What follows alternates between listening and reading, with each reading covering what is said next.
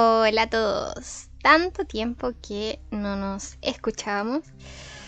Lo siento muchísimo, pero es que la verdad es que ya estoy en mis pruebas finales y estoy a tres semanas de terminar el año universitario. Así que como pueden imaginar, me han bombardeado de muchas pruebas y mi finalidad es no tener que dar exámenes, así que estoy dando lo mejor de mí. Pero, bueno, el día de hoy vamos a tener un especial de asesinos seriales. Me he inspirado en algunos que aparecen en la serie Hunter, que se las recomiendo muchísimo si les gustan todos estos temas de asesinos y cosas policíacas. Y otros que encontré indagando por ahí. Em, bueno, como siempre les recuerdo, la mayoría de las historias las saco de ciertas páginas y voy mezclando la información, por lo cual no son de mi autoría y en este episodio no incluye a Manson, ya que apareció en el capítulo de las sectas. Lo que les recuerdo siempre, si hay algún fallo con el micrófono, lo siento, estoy aprendiendo a usarlo y como no he podido grabar mucho, soy amateur aún. Bueno, el capítulo de hoy se viene larguísimo, larguísimo. Para que estén ya preparados mentalmente para escuchar mucho. Y también eh, advertirles que el contenido de hoy puede ser un poco fuerte y detallado, así que las personas que son un poco más sensibles con este tipo de cosas, yo les recomiendo abstenerse de escucharlo. Y eso, Así que empecemos. David Berkowitz. David Berkowitz en realidad se llamaba Richard David Falco. Su madre, Betty Brother, lo entregó en adopción al matrimonio formado por Nathan y Pearl Berkowitz porque tras quedarse embarazada de su segundo marido, este le pidió que abortase. Finalmente, la joven veinteañera, dio a luz el 1 de junio de 1953 en Nueva York. Pero no quiso hacerse cargo del pequeño, así que fue esta pareja judía, que no podía tener descendencia, quienes decidieron darle el apellido Berkowitz y criarlo. Pero como siempre, la felicidad duró poco en el nuevo hogar, porque Pearl murió de cáncer cuando David tenía tan solo 14 años. Tras su fallecimiento en 1969, padre e hijo se trasladaron hasta la zona de Coop City, en el Bronx. Pese a que Berkowitz era un chico tímido, em, víctima de acoso en ciertas ocasiones por sus compañeros de clase, él se defendía con uñas y dientes. Además, su apariencia le ayudaba a la confrontación, ya que era grande y fuerte, y siempre prefería jugar con niños más pequeños que él, principalmente al béisbol. A esto se sumaba su temprana misoginia. Llegó a crear el llamado Club de Odiadores de Mujeres, según explicó años más tarde a un amigo de su clase. De hecho, el adolescente se mostraba cohibido y receloso con las mujeres, no sabía comportarse, siempre se quedaba callado y la única relación personal que tuvo fue con su vecina llamada Iris, de la que se enamoró platónicamente. Bueno, ella dijo que Dave era un chico que haría cualquier cosa por ti. Qué miedo. Tampoco era buen estudiante los escasos amigos que tuvo le hicieron el vacío cuando comenzaron a meterse en este mundillo de las drogas. Algo que David nunca hizo por miedo a sus padres. Recuerden que tenían eh, una religión no católica. Y él dice que mis padres estaban constantemente preocupados por mi comportamiento extraño. Sabían que yo vivía en un mundo imaginario y no podían hacer nada contra los demonios que me atormentaban y controlaban mi mente. Yo quería ayudar a la gente a ser importante, se justificó una vez detenido. Por lo tanto, David sentía que no encajaba en ninguna parte, algo que a muchos nos ha pasado. ni siquiera en su propia familia, después de que su padre adoptivo contrajera segundas nupcias. Esto fue el detonante para que el joven se hiciera baptista y se alistase en el ejército. Lo destinaron a Corea durante tres años, pero para cuando regresó a casa en 1974, la relación con Nathan, su padre, continuaba siendo igual de insoportable. El padre no llevaba nada bien esto de que su hijo se hubiese convertido al baptismo y que, sobre todo, criticase fervientemente el judaísmo. Las monumentales peleas se saldaron con tremendos ataques de ira por parte de Dave. Se colocaba delante del espejo mientras se golpeaba la cabeza con los puños y ya cuando la situación se volvió insostenible, David decidió independizarse y mudarse a su propio apartamento en otra zona del Bronx, en el 2151 de Barnes Avenue. Entonces, solo y con un sentimiento absoluto de abandono, el joven decidió buscar a sus padres biológicos. Indagó en el registro, encontró su apellido original y lo rastreó en una guía telefónica. Gracias a esto, localizó la dirección de su madre y de su hermana mayor. Les escribió una postal y días después se produjo el reencuentro. Ahora vamos con el comienzo de los ataques. En la misma entrevista contó qué lo llevó a cometer los crímenes. Dijo que todo empezó un día cuando estaba en su apartamento y el perro de su vecino comenzó a ladrar demasiado, algo que lo enfureció completamente y desde su ventana intentó matarlo, pero este no murió. En ese momento vio como el animal se convirtió en un demonio que le decía que debía matar gente, y es así como comenzó a hacerlo. El 29 de julio de 1976, Berkowitz cometió el primer asalto mortal. Dos chicas, Donna Lauria, de 18 años, y Jody Valente, de 19, se estaban despidiendo en la calle cuando un individuo se les acercó y de una bolsa de papel marrón sacó sus pistolas. Sin mediar palabra, David las encañonó, disculpe me cuesta decir esa palabra, y comenzó a dispararles. Donna solo pudo decir, ¿pero qué quiere este tipo? Su reacción inmediata fue protegerse la cara, pero David le apuntó al cuerpo. El segundo impacto le perforó el codo y el tercero alcanzó la, cadera de Jody que entró en un estado de histeria. A pocos metros de allí, el padre de Donna lo estaba viendo todo.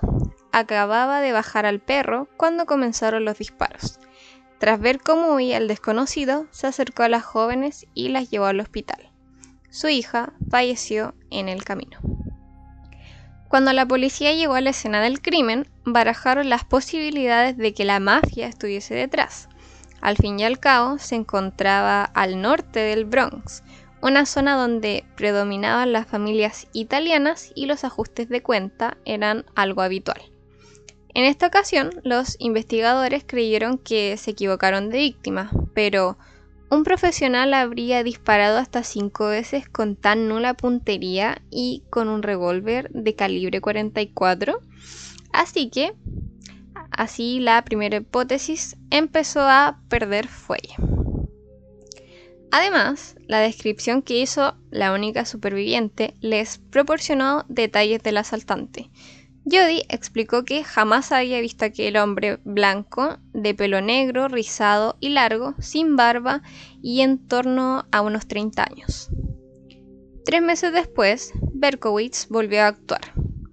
Era el 23 de octubre cuando Rosemary Kennan y Carl Denaro, de 18 y 20 años respectivamente, estaban sentados en su coche en una zona alejada de Queens, sufrieron el violento asalto.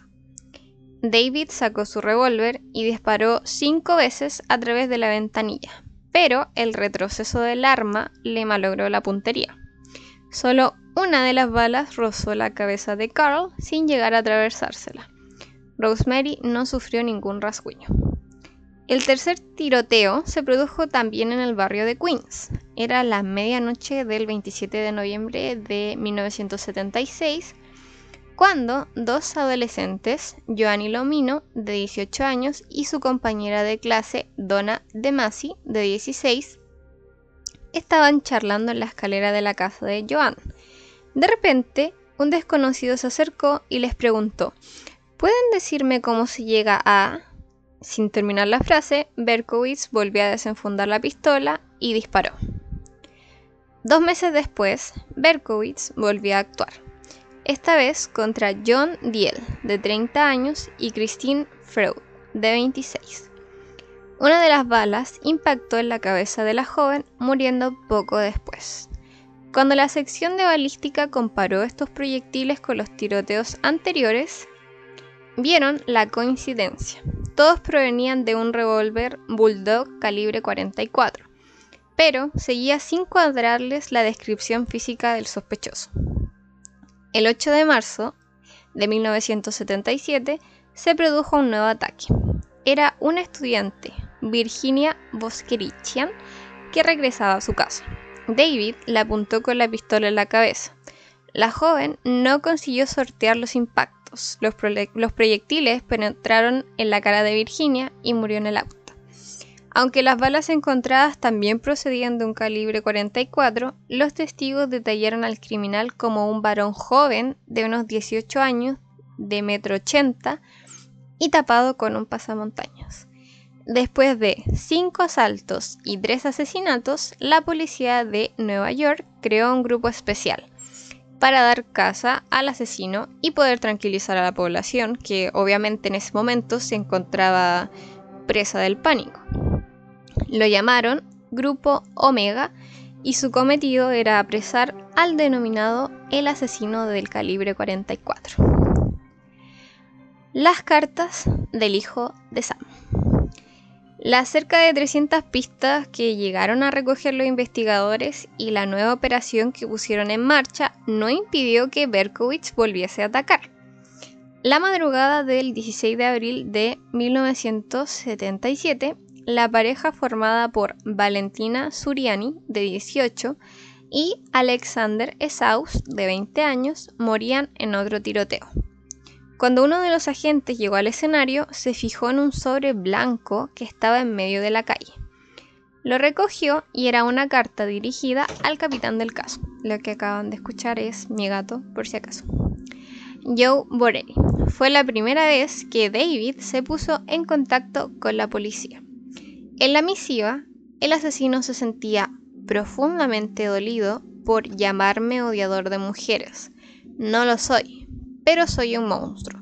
Soy el hijo de Sam. Sam adora beber sangre. Sal afuera y mata, me ordena padre Sam. Berkowitz aseguraba que estaba programado para matar e instaba a la policía a pararle.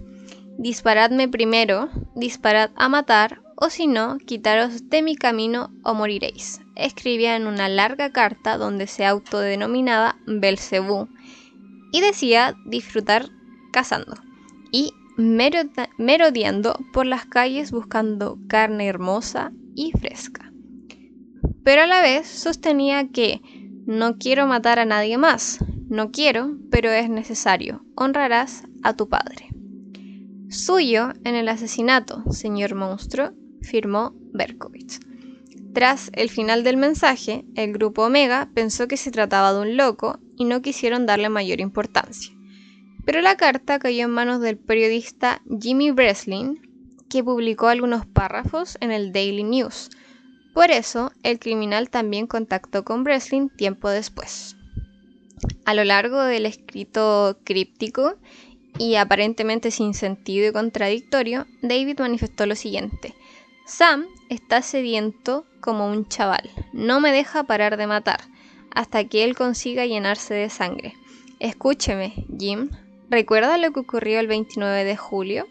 Se puede olvidar de mí cuando quiera, porque yo no busco publicidad. Sin embargo, no debe olvidar a Donna Lauria y no puede dejar que la gente la olvide. Ella era una chica muy dulce. El hijo de Sam terminó, que se popularizó tras enviar las dos cartas, volvió a actuar el 29 de junio. Los jóvenes Judy Plácido y Salvatore Lupo recibieron cinco disparos, y aunque tres de ellos lograron alcanzarles, finalmente se salvaron. El último asesinato lo cometió la noche del 31 de julio. Ya lo avisó en una tercera carta enviada a la policía. Berkowitz siguió el mismo modus operandi. Desarrajó varios tiros contra los ocupantes aparcados en un lugar solitario. Allí, Stacy Moskowitz y Bobby Violante estaban dando rienda suelta a su pasión, ya saben qué quiero decir, cuando David comenzó a dispararles. Ella murió en el acto y él se quedó ciego. Gracias al testimonio de Tommy y de su novia, que se encontraban aparcados relativamente cerca, la policía contó con una nueva descripción física. El testigo clave y la multa. No fueron los únicos testigos de aquella noche. Cecilia David, una viuda de 49 años de edad, fue clave para dar casa al hijo de Sam. La mujer explicó a los investigadores cómo aquella noche al llegar a casa se fijó en un coche amarillo mal aparcado al lado de una bomba de agua. Y eso está prohibido en Estados Unidos. Pero no le dio mayor importancia. Subió y volvió para bajar a sacar al perro. Entonces, durante este paseo observó otros dos coches más aparcados cerca del Ford eran los vehículos de Bobby y de Tommy y al conductor del Ford, un joven de pelo negro que estaba visiblemente enfadado al ver una multa en su parabrisas. El individuo era David, que le echó una mirada de rabia a la viuda. Esta, obviamente, sintió miedo y regresó rápidamente a su apartamento. Cuando tres días después la mujer se atrevió a contar lo que vio, dejó claro que a aquel desconocido le pusieron una sanción de aparcamiento. Con la descripción física del coche y de su conductor, la policía comenzó a cotejar los datos con las pruebas que ya tenían de casos anteriores y con las sanciones puestas la noche del asesinato de Stacy. Los investigadores tuvieron varias coincidencias.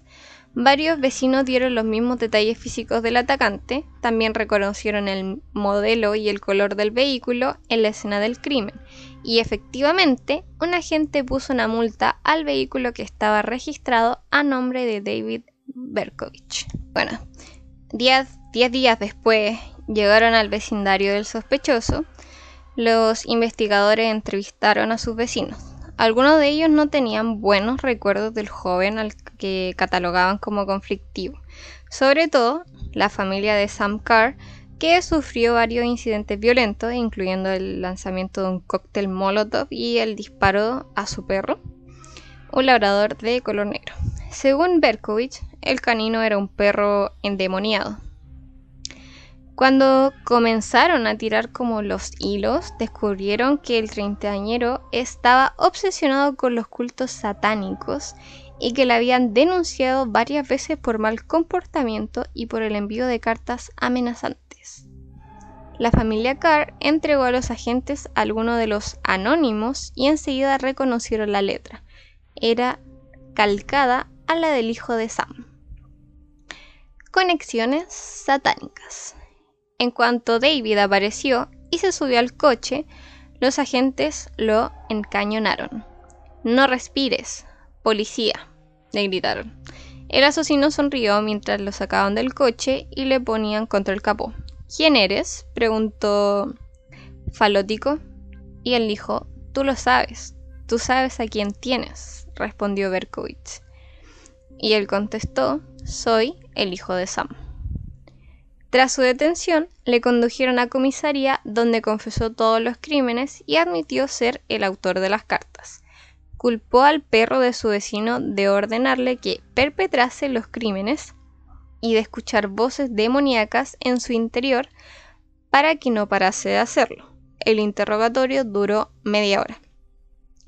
Pese a que la policía por fin había casado al asesino, para el periodista Maury Terry había datos y pruebas como que no cuadraban. Entre ellas, la descripción que los testigos eh, de los distintos asaltos dijeron de su agresor. Era como si fueran hombres distintos. Berkowitz mató a algunas de sus víctimas, pero no a todas. O así lo creyó Terry, hasta que estableció una nueva conexión.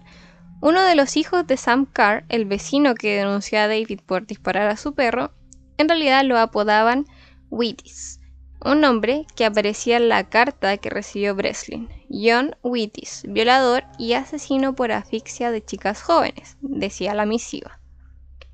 Durante la investigación, Terry también descubrió que John y David no solo se conocían, sino que acudían a rituales satánicos en un parque. Cuando intentó entrevistarle, este apareció muerto. Se había pegado un tiro en la boca y todo quedó en un aparente suicidio.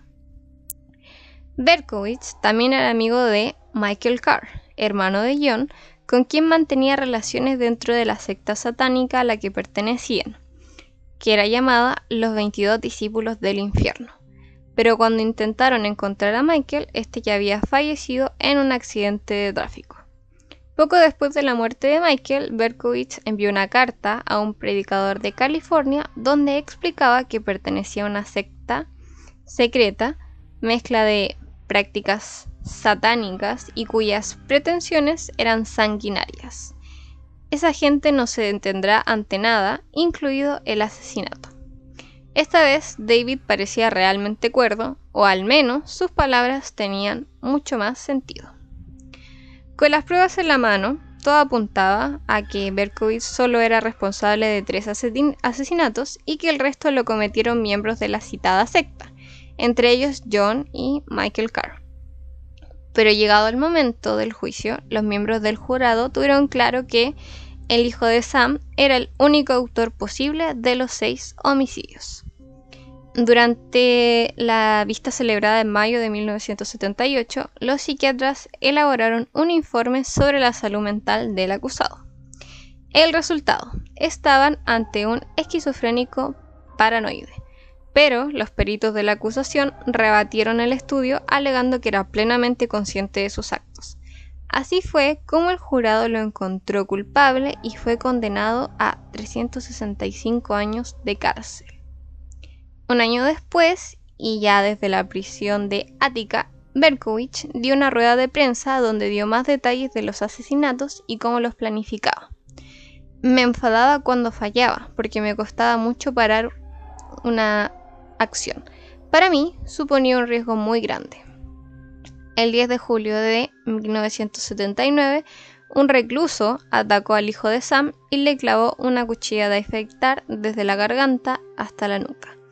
Tuvo suerte, porque si el corte hubiese sido mucho más profundo, habría muerto.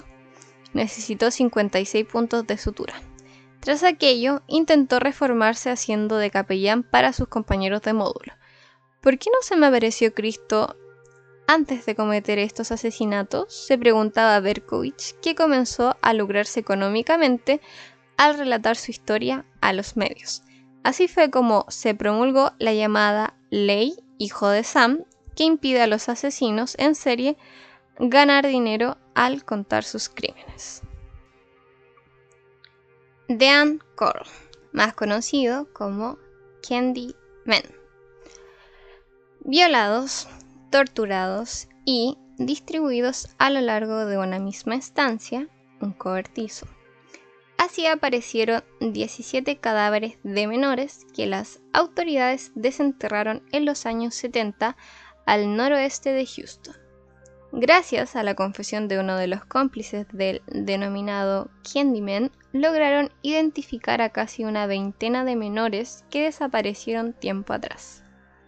En realidad, Dan Cord les secuestró con la ayuda de dos adolescentes, David Owen y Elmer Wayne, a los que pagaba 200 dólares por muchacho que les entregaba en su apartamento.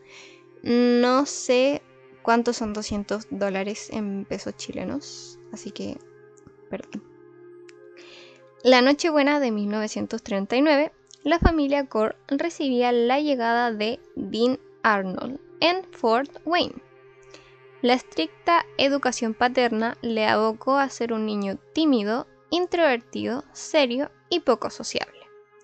Tampoco ayudó que a los 7 años le pusiesen bajo un tratamiento psicológico cuando en realidad padecía fiebre reumática.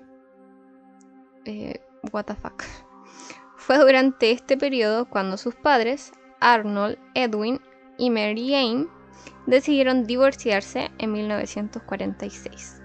Primero emprendieron caminos separados para después volver a casarse y separarse por segunda vez en 1950. Tantas idas y venidas llevaron al pequeño Dean junto a su hermano Stanley a vivir en diferentes estados. Finalmente, su madre contrajo nupcias con un relojero, Jake West, con quien tuvo una hija llamada Joyce. Gracias a este tercer matrimonio, la recién estrenada familia de Dean se inició en el mundo de los dulces. Montaron un negocio llamado Pecan Price, donde fabricaban toda clase de dulces. El adolescente hacía gala de su manejo con la maquinaria, además de empaquetar los productos. Por su parte, el padrastro trabajaba vendiendo las golosinas a distintos proveedores. Durante cuatro años, Dean compaginó los estudios con el trabajo familiar. Era un estudiante ejemplar, mostraba buen comportamiento, aunque era algo solitario. Su único hobby conocido era tocar la corneta. Jaja. ah, no, mentira, era el trombón, perdón. En los siguientes años, la familia pasó de abrir una tienda con el mismo nombre que el producto, Pecan Price, a separarse de nuevo. La madre pidió el divorcio al relojero y ésta montó su propio negocio, la Coral Candy Company, de la que Dean se convertiría en vicepresidente. Era el año 1963 y se habían instalado en el barrio de Houston Heights. Fue entonces cuando la primera queja por acoso sexual llegó a la dirección de la empresa. Un trabajador aseguró que Dean se había propasado con él. Al año siguiente de este incidente, la Marina de los Estados Unidos reclutó a Dean como reparador de radios y lo asignó a Texas. Pese a asegurar que detestaba el mundo militar, sus mandos solo tuvieron palabras buenas sobre él. Su marcha voluntaria, alegando dificultades económicas familiares, cerraron una etapa de 10 meses que terminó con honores según reconoció a su círculo más íntimo, fue la Armada donde mantuvo sus primeras relaciones homosexuales. Al regresar a casa, continuó ejerciendo como vicepresidente de la empresa y poco después trasladaron las oficinas frente al Instituto Helms Elementary School. A la salida de las clases, Dean regalaba dulces gratis a los más jovencitos y alguno de ellos los contrató en la compañía, de ahí su apodo de Candyman. En 1967 conoció a David Brooks de tan solo 12 años, con quien mantuvo una rara relación paterno-sexual. El adolescente veía a Dean como una figura paternal que le cuidaba y cubría sus necesidades, pero con quien terminó teniendo relaciones sexuales. Un vínculo similar tuvo con Elmer Henley, a ambos muchachos les utilizó como cómplices para perpetrar sus fechorías. La labor de estos adolescentes era la de ser un anzuelo para futuras presas. Brooks y Henley ofrecían regalos a otros adolescentes para que acudiesen al apartamento de Dean, mientras éste les esperaba en su camioneta blanca. Una vez en la casa, les atiborraba de alcohol y drogas, les esposaba o ataba a lo que él llamaba la tabla de tortura. Allí les violaba y les torturaba salvajemente durante varios días. La mayoría perdía la conciencia durante estas horribles torturas. Aunque al principio Dean no mataba a sus víctimas, fue en 1970 cuando comenzaron a producirse los asesinatos. Hubo un resorte una especie de clic que hizo que este criminal pasase de los suplicios físicos al crimen. Su estocada final, por estrangulación, aunque algunos cuerpos presentaban varios disparos con una pistola calibre 22. Una vez asesinados, Dean los envolvía en láminas de plástico y los enterraba en distintos lugares, entre ellos en el cobertizo de la cabaña que la familia poseía cerca de un lago. Fue allí donde un huracán en 2008 inundó el terreno evitando desenterrar a los cadáveres y con ello conocer la identidad de las demás víctimas. Los familiares de los desaparecidos criticaron fervientemente al Departamento de Policía de Houston que decía carecer de recursos necesarios para dichas búsquedas. Quien huye de casa llevando un traje de baño y 80 centavos encima, contaba la madre de Millie Winkles, de 16 años, cuyo cuerpo apareció mutilado y con una cuerda al cuello y es que los agentes no siguieron pistas ni buscaron el patrón común que relacionaba a estos jóvenes. Cole lo tenía todo bien estudiado. Antes de cada tortura y asesinato, obligaba a los menores a llamar o a escribir a sus padres para contarles por qué no iban a regresar a casa. Una excusa que permitía a Candyman comparar, acampar a sus anchas sin ninguna presión policial detrás y pese a mudarse en varias ocasiones de domicilio y de barrio, sus, objetivos siempre los buscaban Hayes, un distrito de clase humilde de Houston. Su primera víctima conocida fue Jeffrey Conan, un estudiante de 18 años, que el 25 de septiembre de 1970 desapareció mientras hacía autostop junto con otro compañero. Fue uno de los compinches de Core Brooks, quien casi tres años después llevó a las autoridades ante su cadáver. Apareció desnudo, atado, amordazado, con signos de violación y estrangulado. Dos meses después del primer crimen, llegó el de James Glass y Danny Yates, de 14 años, que sufrieron toda clase de torturas en el tablero hasta su muerte por estrangulación. Fueron enterrados en un cobertizo. Seis semanas más tarde, los compinches de Dean consiguieron dos víctimas más, dos hermanos, Donald y Jerry Waldrop, que iban camino de la bolera y que sufrieron vejaciones similares a los anteriores jóvenes. Y así, prácticamente todos los meses. Brooks y Henley engañaban a adolescentes con falta de recursos económicos para que subiesen a la camioneta de Core y terminasen en su domicilio. Y aunque era Candyman quien cometía toda clase de torturas, Haley en algún momento también se mostró especialmente sádico con determinadas víctimas. Así lo explicó Brooks una vez detenido. La madrugada del 7 al 8 de agosto de 1973 se produjo un incidente que echó a la mierda toda la trama de engaños y asesinatos ideada por Candyman. Haley, que por entonces ya tenía 17 años, quedó con dos amigos para continuar la fiesta en la casa que Cole tenía en Pasadena. Timothy Cordell y Rhonda Williams se encontraban en el domicilio cuando Dean entró y se enfadó de sobremanera al ver una mujer en la casa. Cuando se le pasó el enojo, el asesino en serie llevó a cabo el mismo modus operandi que con otras víctimas, incluido con Haley drogarlas y atarlas. Su compinche, al ver que iba a matarlo a los tres, le hizo creer que participaría también de las torturas y los crímenes de sus amigos. Pero, cuando le desató, él cogió una pistola y comenzó a amenazarle. Tuviste suficiente, Dean. No puedo creer que hayas matado a todos mis amigos, le gritó. Mátame, Wayne, soltó Cole mientras se acercaba a Haley. No lo vas a hacer. En ese instante, su secuaz le pegó un tiro en la cabeza, aunque solo le traspasó el cuero cabelludo.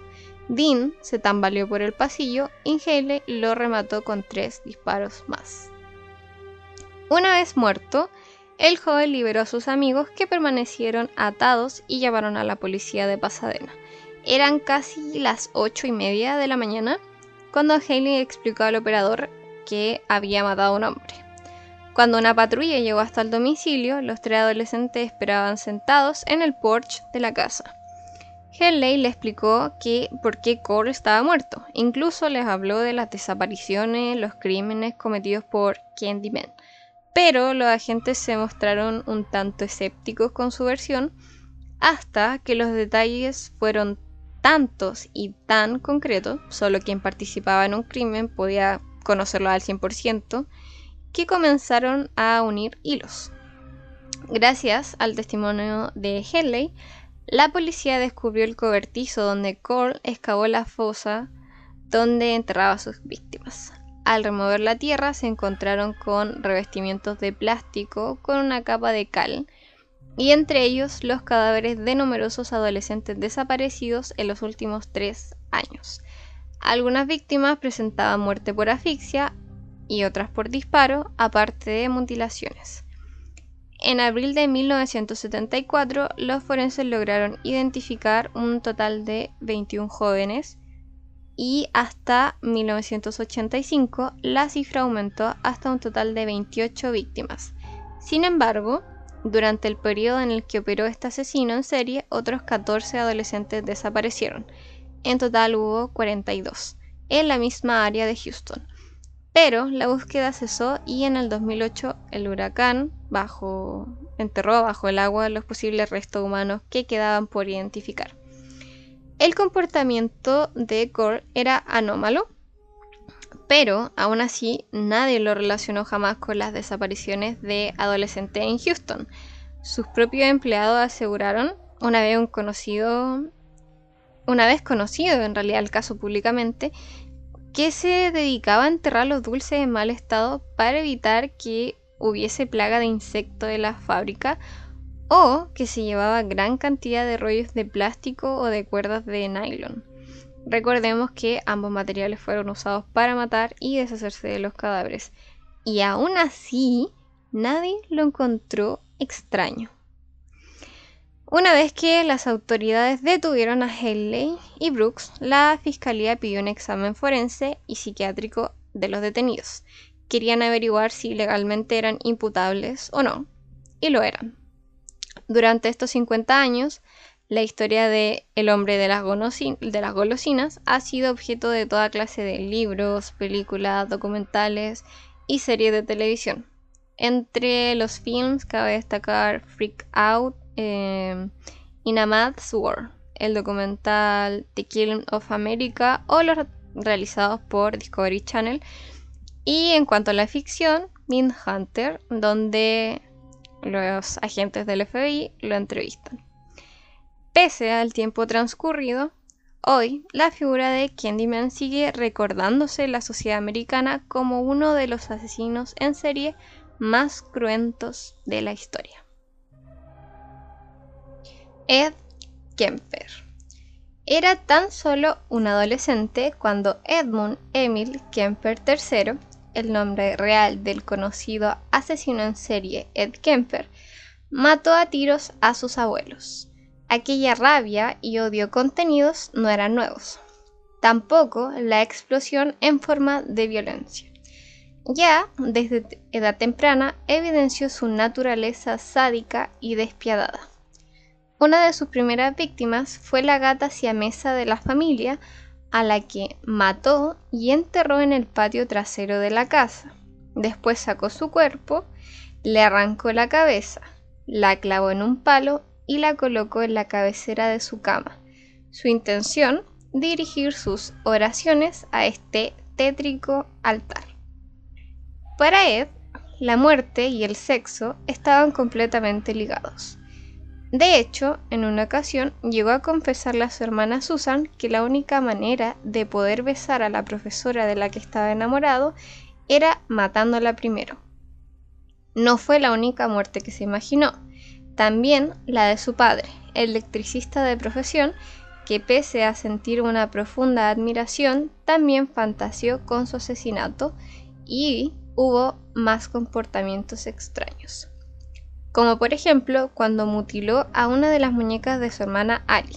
Les cortó la cabeza y las manos. Tenía unas tijeras, una máquina de coser. Cogí las tijeras, les arranqué la cabeza, le arranqué la cabeza a la muñeca y me dije, volverá a colocársela de nuevo. Es como si no hubiese hecho nada. Así que cogí las tijeras y le corté las manos y le dije, toma, ahora tienes un juguete roto y yo tengo otro juguete roto. Aquella fue mi respuesta. recordaba el propio Ed, y esto sucedió cuando tenía tan solo 8 años.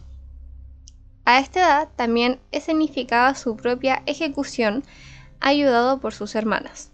Solía entretenerse con juegos muy morbosos con sus hermanas. Jugaba con sus hermanas a la silla eléctrica, atándolas en un sillón, o al juego de la cámara de gas, asegura el experto en asesinos en serie Stephen Baldwin. Aquel comportamiento anómalo tenía un origen que él mismo reveló, ya de adulto. Los continuos desprecios y malos tratos a los que fue sometido por parte de su madre, Clarnell. Su padre intentó defenderle, pero ya era tarde. Ed, oriundo de California, sufrió la estricta educación materna donde el sexo era visto como un pecado. Clarnell temía que el niño pudiese violar a sus hermanas, así que lo desterró a dormir solo en el sótano.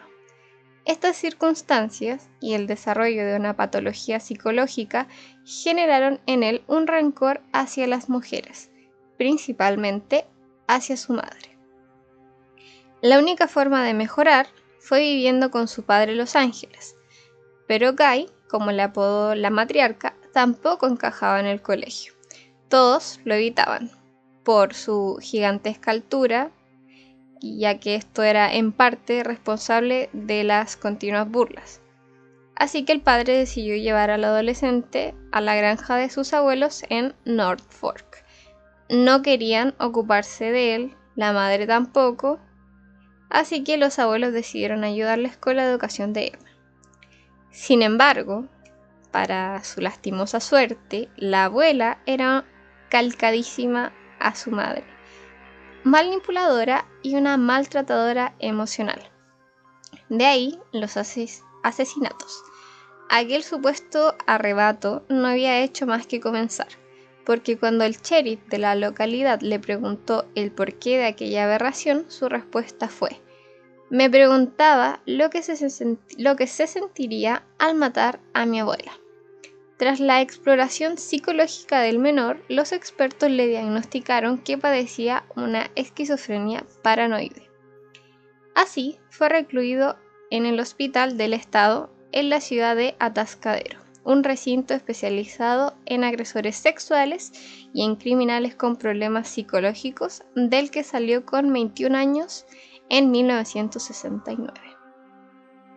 Aquel gigante de 2 metros, 130 kilos de peso y un coeficiente intelectual de 145, esto quiere decir que él era un genio, volvió a casa, a la de su madre.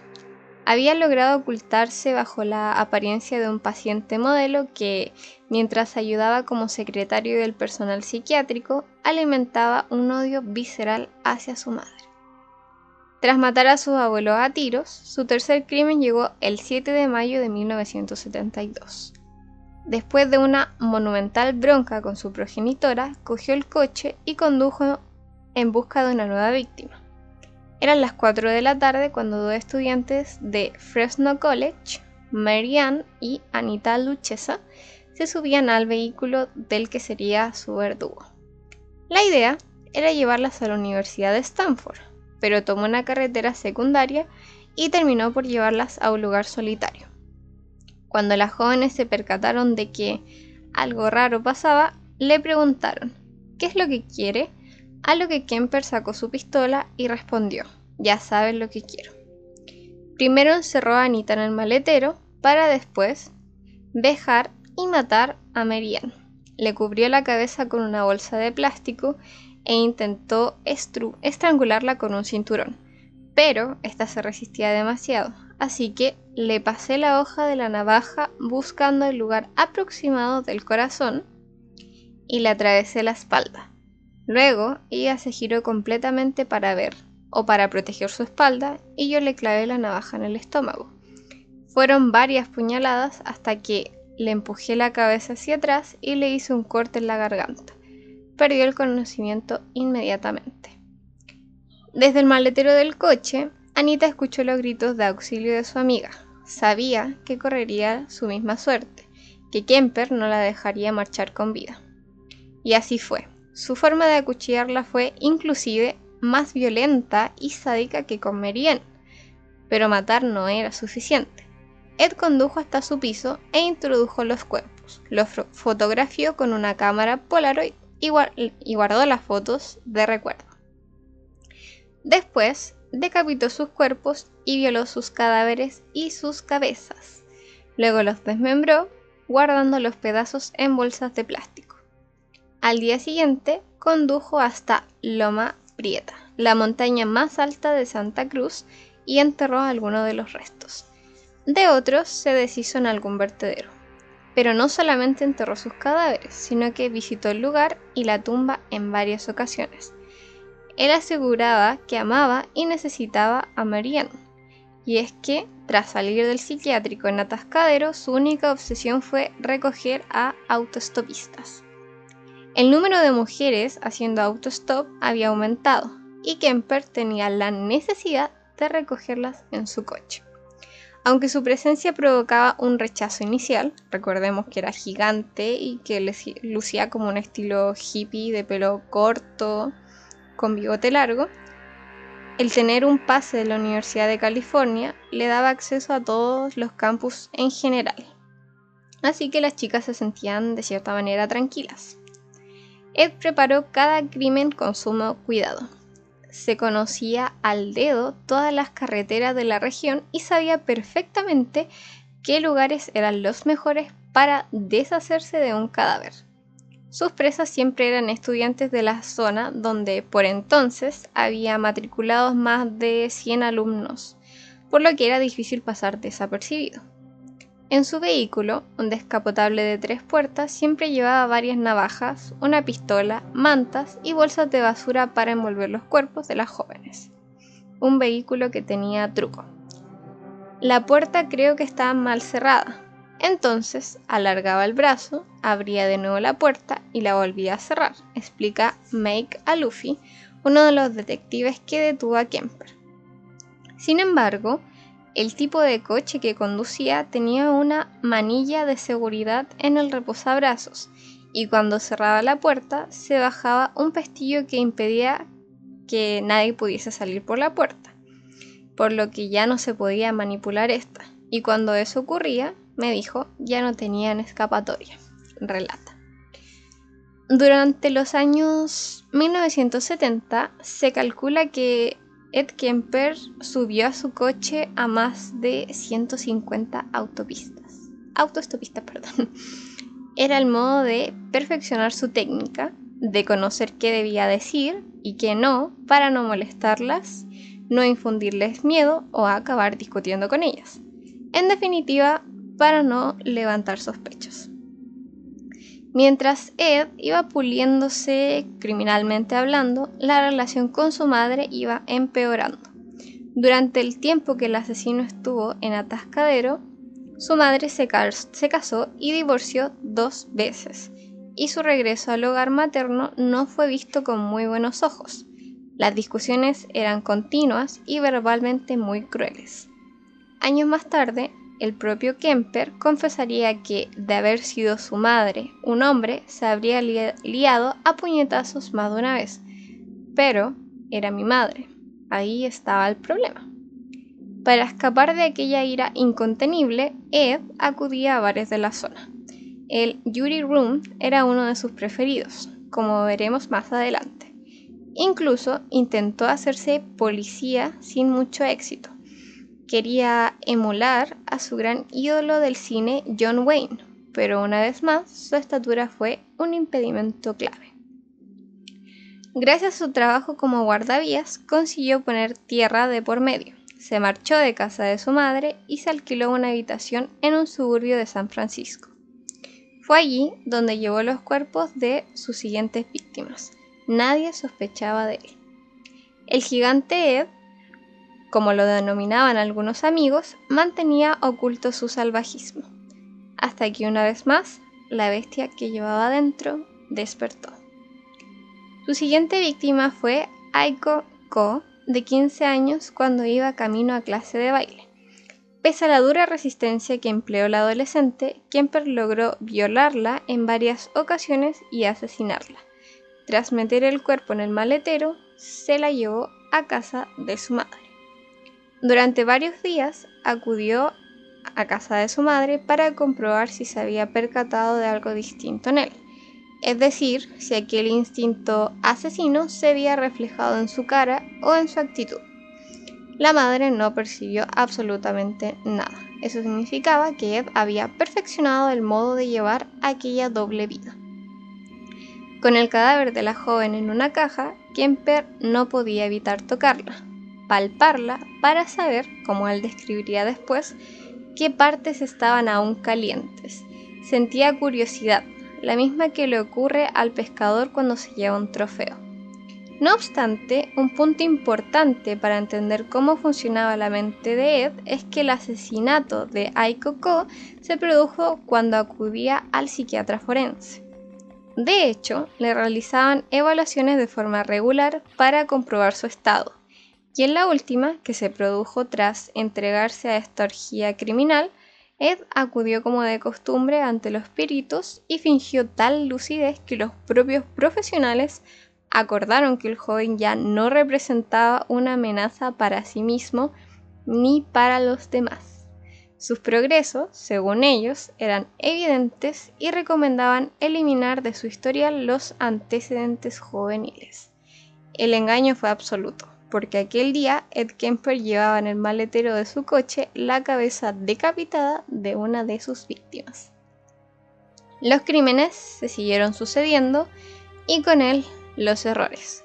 Tal era la sed de sangre que Ed comenzó a frecuentar el campus de la Universidad de California muy próximo a su casa, y con ello acababa de quebrantar una regla básica de todo asesino en serie matar en lugares donde le podrían reconocer.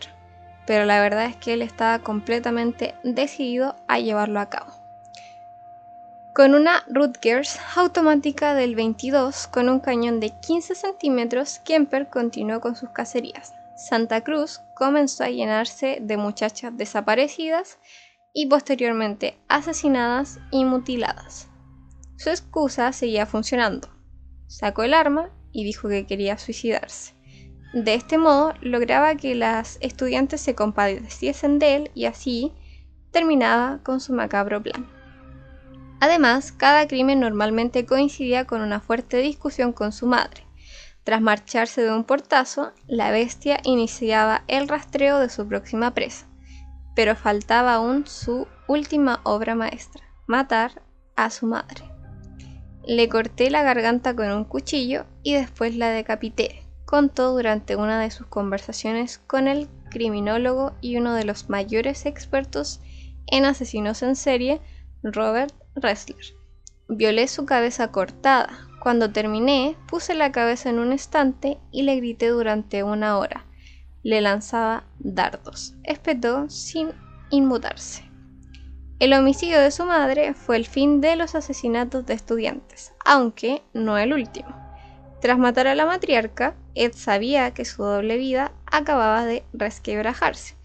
¿Cómo iba a contar que su madre ya no estaba? ¿Iba a decir que se había fugado? Imposible. Jamás abandonaría a su familia. Confesar que la había matado, pero ¿y si hacía desaparecer a otra amiga? Ahí la historia tendría más peso de cara a futuras investigaciones. Miró la agenda de su madre y eligió a Sally Hallett, amiga y compañera de trabajo de su madre. No hizo falta que ni siquiera levantase el teléfono porque la mujer apareció a las 5.30 para preguntar por ella. Ed le mintió diciendo que no se encontraba en casa, pero que podría pasarse a cenar con ellos, que iban a celebrar su nuevo puesto de trabajo. Sally regresó dos horas después, pero para entonces Kemper había llenado de trampas cada estancia de la casa. Cerró y selló puertas y ventanas, desplegó su arsenal de armas por distintas habitaciones, así las tendría más a mano, y se guardó unas esposas en el bolsillo del pantalón. Cuando Sally arribó, ya cerca de las 8 de la tarde, Ed se disculpó por su madre que llegaba tarde. La acompañó al sofá mientras ella decía en voz alta, Sentémonos, estoy muerta. Aquella frase fue la señal que Kemper estaba esperando. Así que, cuando la mujer se acomodó, él se situó frente a ella y empezó, y empezó a golpearla. En el pecho, en el estómago. Cuando se cayó al suelo, la cogió por el cuello y la levantó. Tal era la fuerza que empleó le rompió la tráquea, por lo que murió asfixiada. Después la estiró en el suelo, le envolvió la cabeza con bolsas de papel y volvió a apretarle el cuello, esta vez con una cuerda y un pañuelo. Quería estar seguro de que había muerto.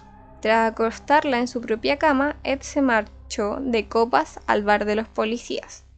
Su pasmosa tranquilidad y esa manera en la que miraba de modo distraído no hicieron sospechar a ninguno de los agentes que se encontraban en el local.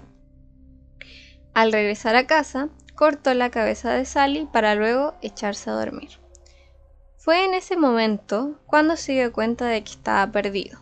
No había matado a dos desconocidas en una carretera, sino que a su madre y a una amiga, y dentro de su propio domicilio.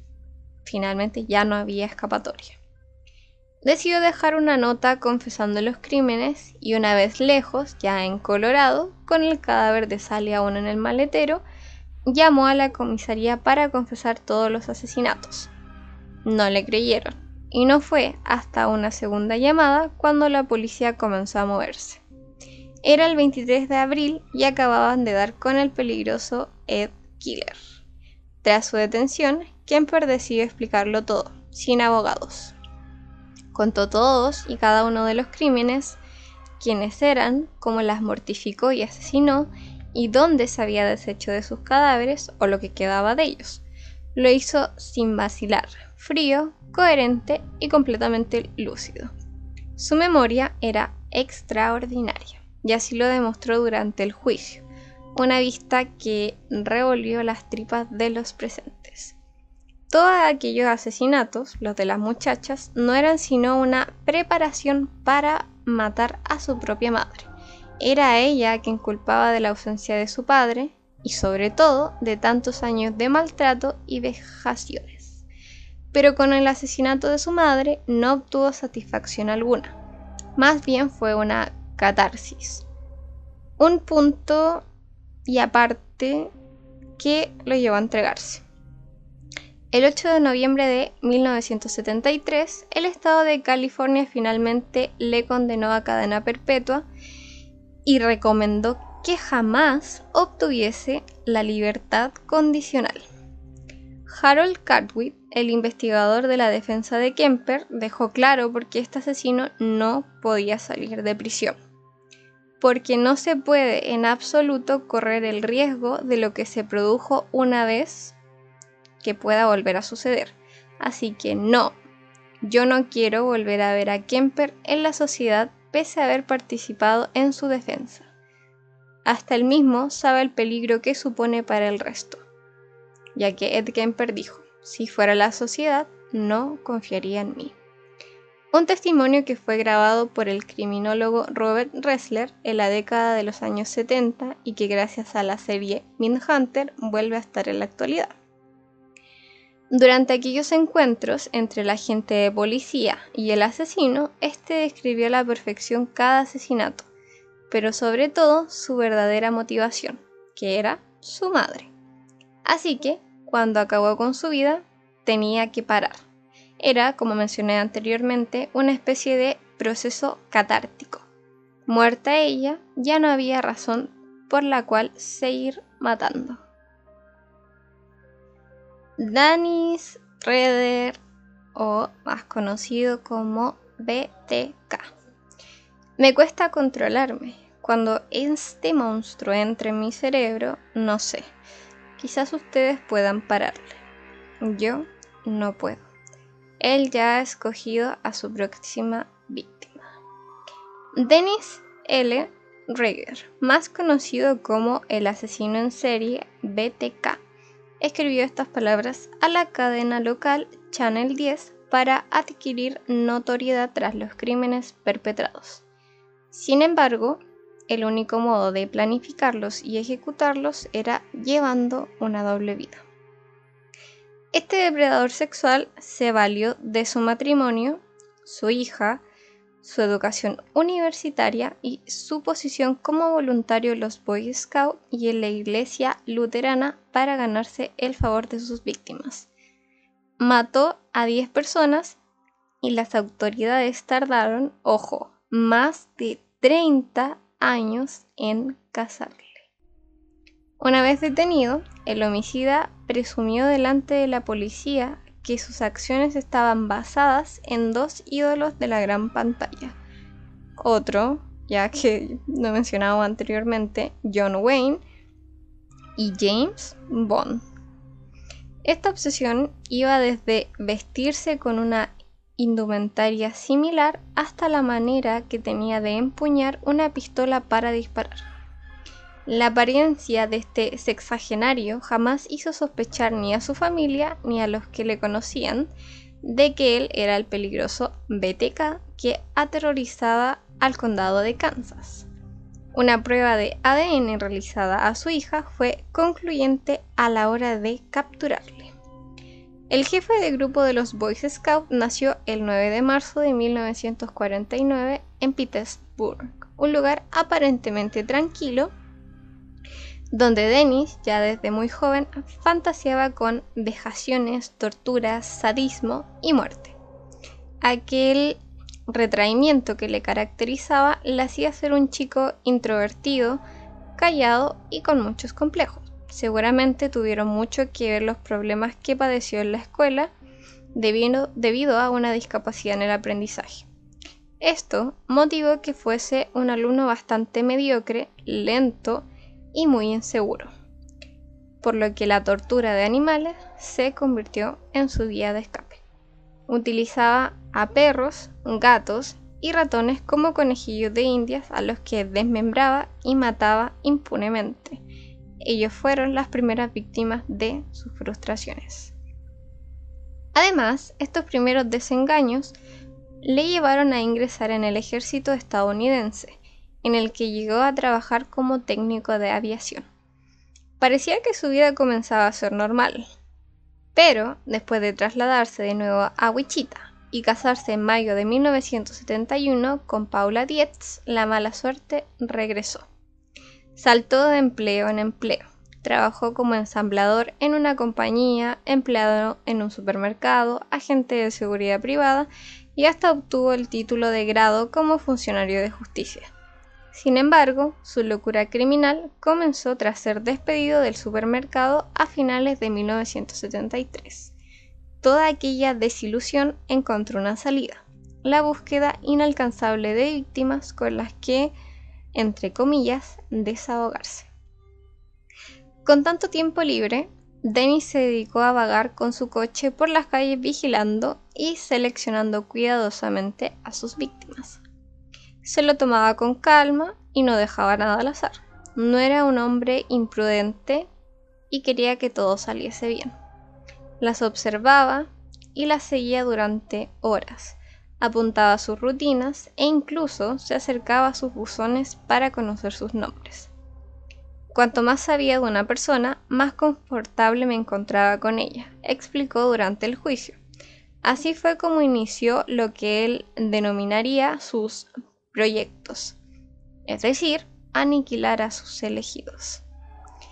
Sentía una especial predilección por mujeres de origen hispano y su primer crimen fue el que marcó su carrera.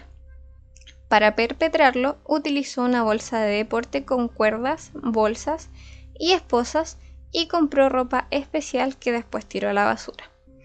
A las siete y media el 15 de enero de 1974 dio comienzo a la masacre. Después de cortar el teléfono, entró en el domicilio de sus víctimas colándose por la puerta trasera. Sus objetivos eran la familia Otero, Julie, la madre, Joseph, el padre, Josephine, hija de 11 años, y Joseph Jr., hijo de 9 años. Con una pistola en mano, dijo ser un fugitivo que buscaba refugio, comida y un coche para huir, nada más lejos de la realidad. Inmediatamente los ató de pies y manos. Los suplicios a los que los sometió empezaron siendo psicológicos. Raider simuló violar a los niños delante de la pareja para después asfixiar al padre con una bolsa de plástico atada con cuerdas alrededor de la cabeza. Después llegó el turno de la madre, Julie, con quien se masturbó ante la aterradora mirada de los pequeños. Al terminar, la estranguló.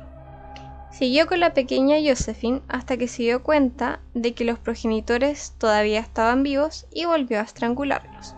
Como la niña tampoco moría, decidió subirla a la segunda planta y ahorcarla. Lo mismo hizo con el más pequeño de la familia. Tenía que cerciorarse de que todos estuviesen muertos. Cuando encontraron los cuerpos sin vida de la familia, recogieron restos de semen en el muslo de la niña. Dennis admitió haber eyaculado sobre ella una vez muerta. El tercer hijo del matrimonio Otero fue el que encontró la dantesca escena pidió auxilio a los vecinos y la policía apareció en el lugar del crimen. El criminal había maniatado los cadáveres de los progenitores con la cuerda de una persiana veneciana y los había acostado sobre la cama. Según las investigaciones posteriores, ninguna de las víctimas había sufrido agresión sexual alguna. De hecho, Reider reconoció durante la, visita judicial, me entró el pánico, yo nunca había estrangulado a nadie antes, así que en realidad no sabía cuánta presión había que aplicar ni durante cuánto tiempo. Como un pequeño dato curioso, las siglas BTK significan Bind, Torture and que traducido al español es atar, torturar y matar. Bueno, continuando. Sin embargo, Aquel pánico que dijo haber sentido el asesino una vez detenido no se correspondía con la realidad. Tan solo tres meses después del crimen de la familia Otero, Dennis volvió a matar. En esta ocasión, las víctimas fueron Catherine Bright y su hermano Kevin, quienes al entrar en casa se toparon con su verdugo. Eran la una de la tarde del 5 de abril de 1974, cuando ambos hermanos entraron en el apartamento y se encontraron con un hombre armado que les amenazaba con matarlos. Dennis agarró con fuerza a Kevin y lo obligó a atar a su hermano a una silla. Después se lo llevó a la habitación contigua e intentó estrangularlo con una cuerda. La víctima se resistía y el asesino tampoco estaba ejerciendo la presión suficiente así que decidió dispararle dos veces por la espalda. Aún así, Kevin logró escapar de la casa para pedir ayuda, y cuando llegaron las autoridades se encontraron a Catherine con tres cuchilladas en el abdomen. No sobrevivió. Durante las investigaciones policiales se interrogó a más de mil personas que o tenían datos esclarecedores sobre los crímenes o podían ser sospechosos pero ninguna de las informaciones aportaba nada concluyente. Hasta tres hombres confesaron ser el asesino de la familia Otero, y cuando este hecho se publicó en los medios de comunicación, Dennis dio señales de vida. No soportaba que le quitasen el mérito de sus actos, así que llamó al teléfono que el periódico The Wichita Eagle había facilitado a la ciudadanía para aportar nuevos datos.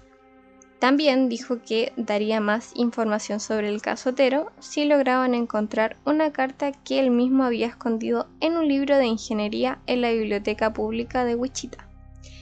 Localizaron el libro y la carta que tenía escrito en mayúsculas el caso Otero.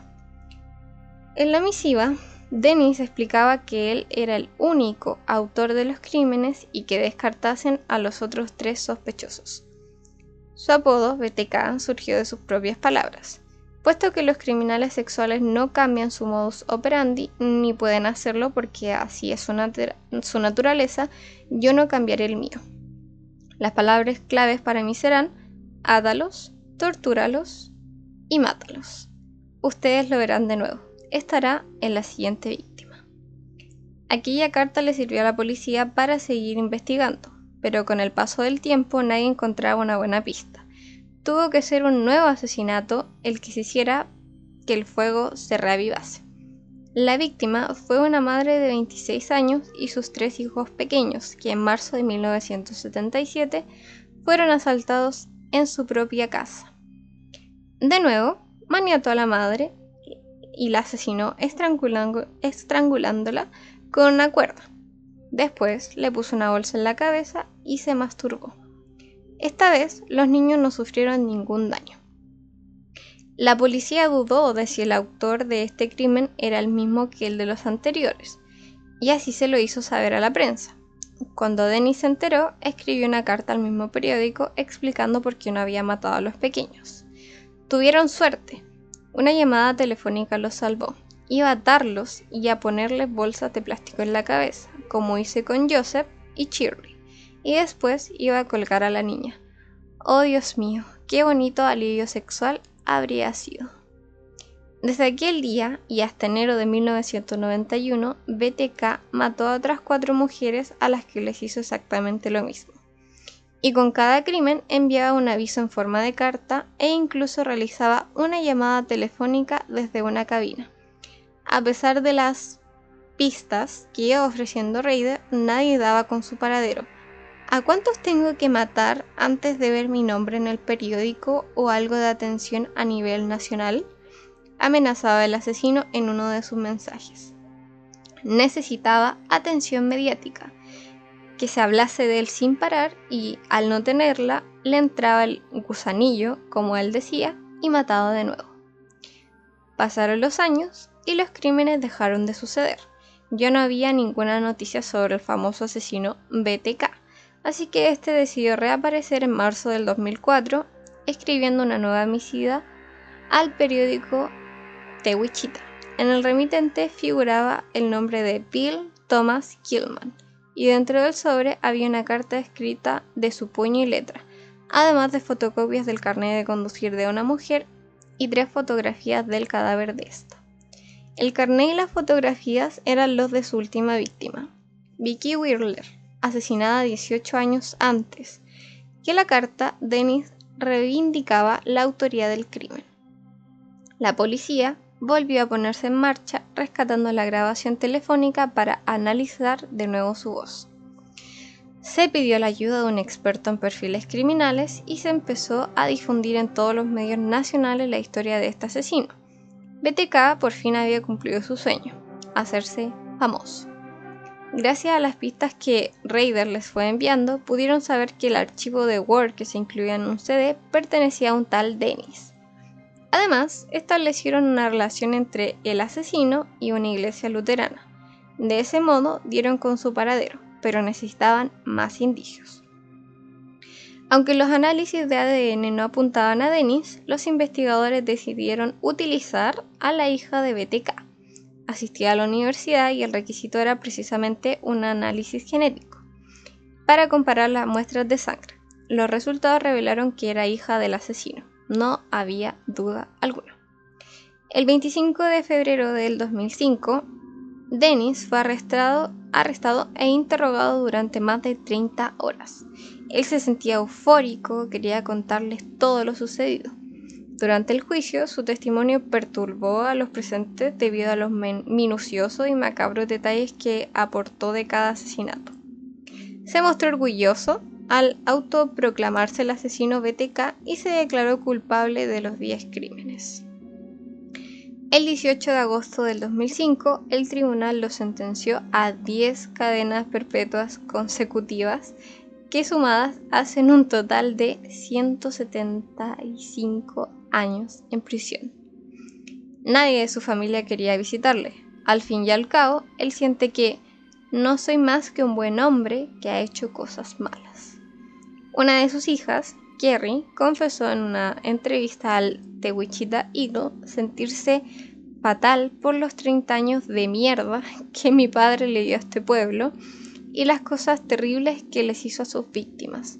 Las mujeres andaban con miedo, mi propia madre andaba con miedo, pero ya le, he perdonado y no lo he hecho por él, lo he hecho por mí, aseguraba la joven. Mientras tanto, Raider continúa con su vida en la cárcel, donde incluso ha elaborado su, su, propia autobiografía gracias a la doctora Catherine Ramsland. La psicóloga ha descubierto cuál es ese factor X que le llevaba a matar Parece ser que la clave está en la mezcla de un impulso sexual desviado, afán de notoriedad y personalidad dividida. Jerry Brudos. Jerome Henry Jerry Brudos nació el 31 de enero de 1939 en Webster y murió el 28 de marzo del 2006 en la cárcel en Salem debido a un cáncer de hígado. Desde los 5 años apenas tenía un fetiche con los zapatos de mujer. Cuando empezó a jugar con los zapatos de taco de aguja en un depósito de chatarra. Fue el menor de dos hermanos y su madre lo maltrataba constantemente, física y psicológicamente, porque, según contaría él luego, quería una hija. Incluso una maestra suya, la de primer grado, denunció que le había querido robar los zapatos. También tenía un fetiche con la ropa interior femenina y luego contaría que le robaba los paños menores a sus vecinas. Así fue como terminó su infancia y adolescencia con psicoterapia y entrando y saliendo de hospitales psiquiátricos. Ya adolescente comenzó a acosar a las mujeres de Salem, incluso las derribaba, las arcaba hasta dejarlas inconscientes y solo huía con sus zapatos. Hasta que fue un poco más allá y a los 17 años secuestró y golpeó a una joven a la que amenazó con apuñalarla si no cumplía sus demandas sexuales. Poco después fue detenido por este hecho y llevado a una sala psiquiátrica del Hospital Estatal de Oregon donde estuvo nueve meses. Sus fantasías sexuales giraban en torno a, a los maltratos de su madre. Tenía un odio profundo hacia ella y quería vengarse, lo cual lo llevaba a tener un odio generalizado hacia todas las mujeres, pero un odio con apetito sexual concluyeron los estudios en ese nosocomio. No sé qué significa eso. También fue diagnosticado con esquizofrenia por si algo le faltaba a todo este combo. Así como un stop, ¿se han dado cuenta que ya en los casos que hemos mencionado todos son diagnosticados con esquizofrenia? Es bastante curioso. A pesar de estar internado, se graduó de la secundaria con su clase en 1957.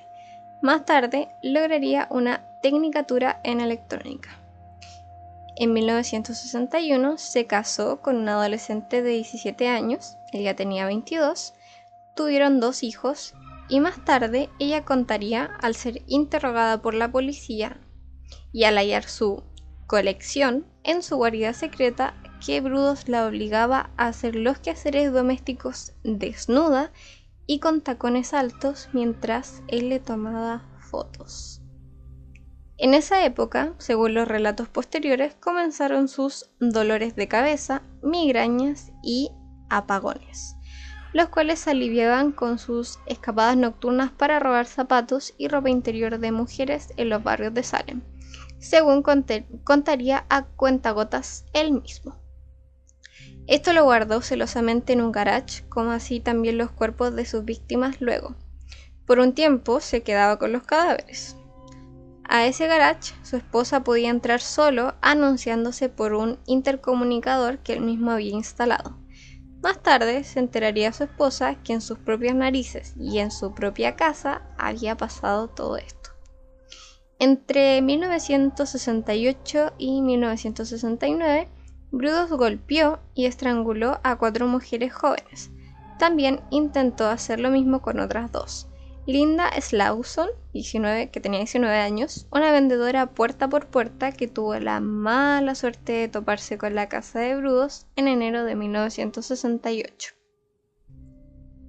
La llevó al sótano mientras su esposa e hijos estaban en la misma casa.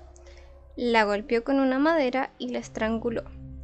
La vistió con diferentes prendas femeninas y zapatos que había robado. Puso su cuerpo en poses provocativas y le cortó el pie izquierdo que guardó en un freezer. Lo usó para modelar sus zapatos de tacón alto robados. Finalmente tiró el cuerpo en el río más cercano. Karen Sprinker, 18 años, fue secuestrada por brudos a punta de pistola en un estacionamiento en mayo de 1968. Brudo se había vestido como una mujer durante ese ataque. La llevó al garage que ya había preparado para cumplir sus macabros deseos. Mientras ella estaba viva, la hizo posar con su colección de ropa femenina y posar mientras la fotografiaba. Luego la violó y la colgó hasta matarla. Tuvo relaciones con el cadáver de su víctima en reiteradas ocasiones y le cortó los senos. Luego ató el cuerpo a un motor de auto y lo arrojó al mismo río que a su anterior víctima. Jane Susan White, 23 años. Otra que tuvo mala fortuna. Su auto se quedó entre Salem y Albany el 26 de noviembre de 1968. Brudo se ofreció a llevarla a su casa con la excusa de llamar una grúa. Sin bajarse del auto, la estranguló con una correa de cuero y la violó luego de su muerte. Mantuvo su cuerpo colgado en el garage durante varios días, en los que le cambió la ropa, la fotografió y tuvo relaciones sexuales con el cadáver. También le cortó uno de sus senos e hizo un molde que usó como pisapapeles. Más tarde ató el cadáver a un trozo de hierro del ferrocarril y también lo arrojó al río, esta vez añadiéndole el pie de Slauson, que ya a esta altura estaba totalmente putrefacto. Sharon Woods, 24 años, sobrevivió. La intentó secuestrar a punta de pistola en un, en un estacionamiento en Portland el 21 de abril de 1969. Gloria Gien Smith, 15 años, otra sobreviviente la intentó secuestrar el 22 de abril de 1969. Linda Sale, 22 años, última víctima fatal.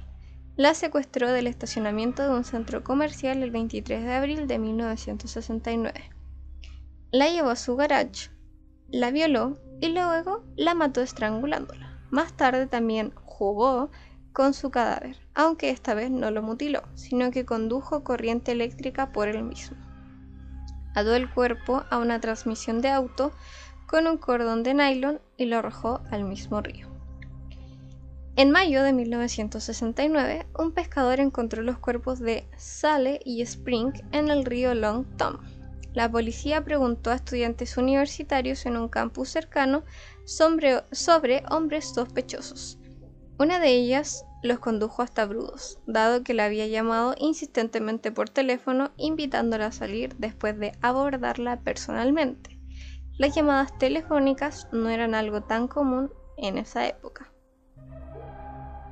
Brudos fue localizado por la policía y dio una dirección falsa, lo que aumentó las sospechas. En su garage, la policía halló suficientes evidencias que condujeron a su arresto y allí hizo una confesión completa, incluso de los dos intentos fallidos. El 28 de junio de 1969, Brudo se declaró culpable de tres asesinatos en primer grado, Springer, Whitney y Sally, y fue sentenciado perdón, a tres cadenas perpetuas consecutivas en la Penitenciaría Estatal de Oregon.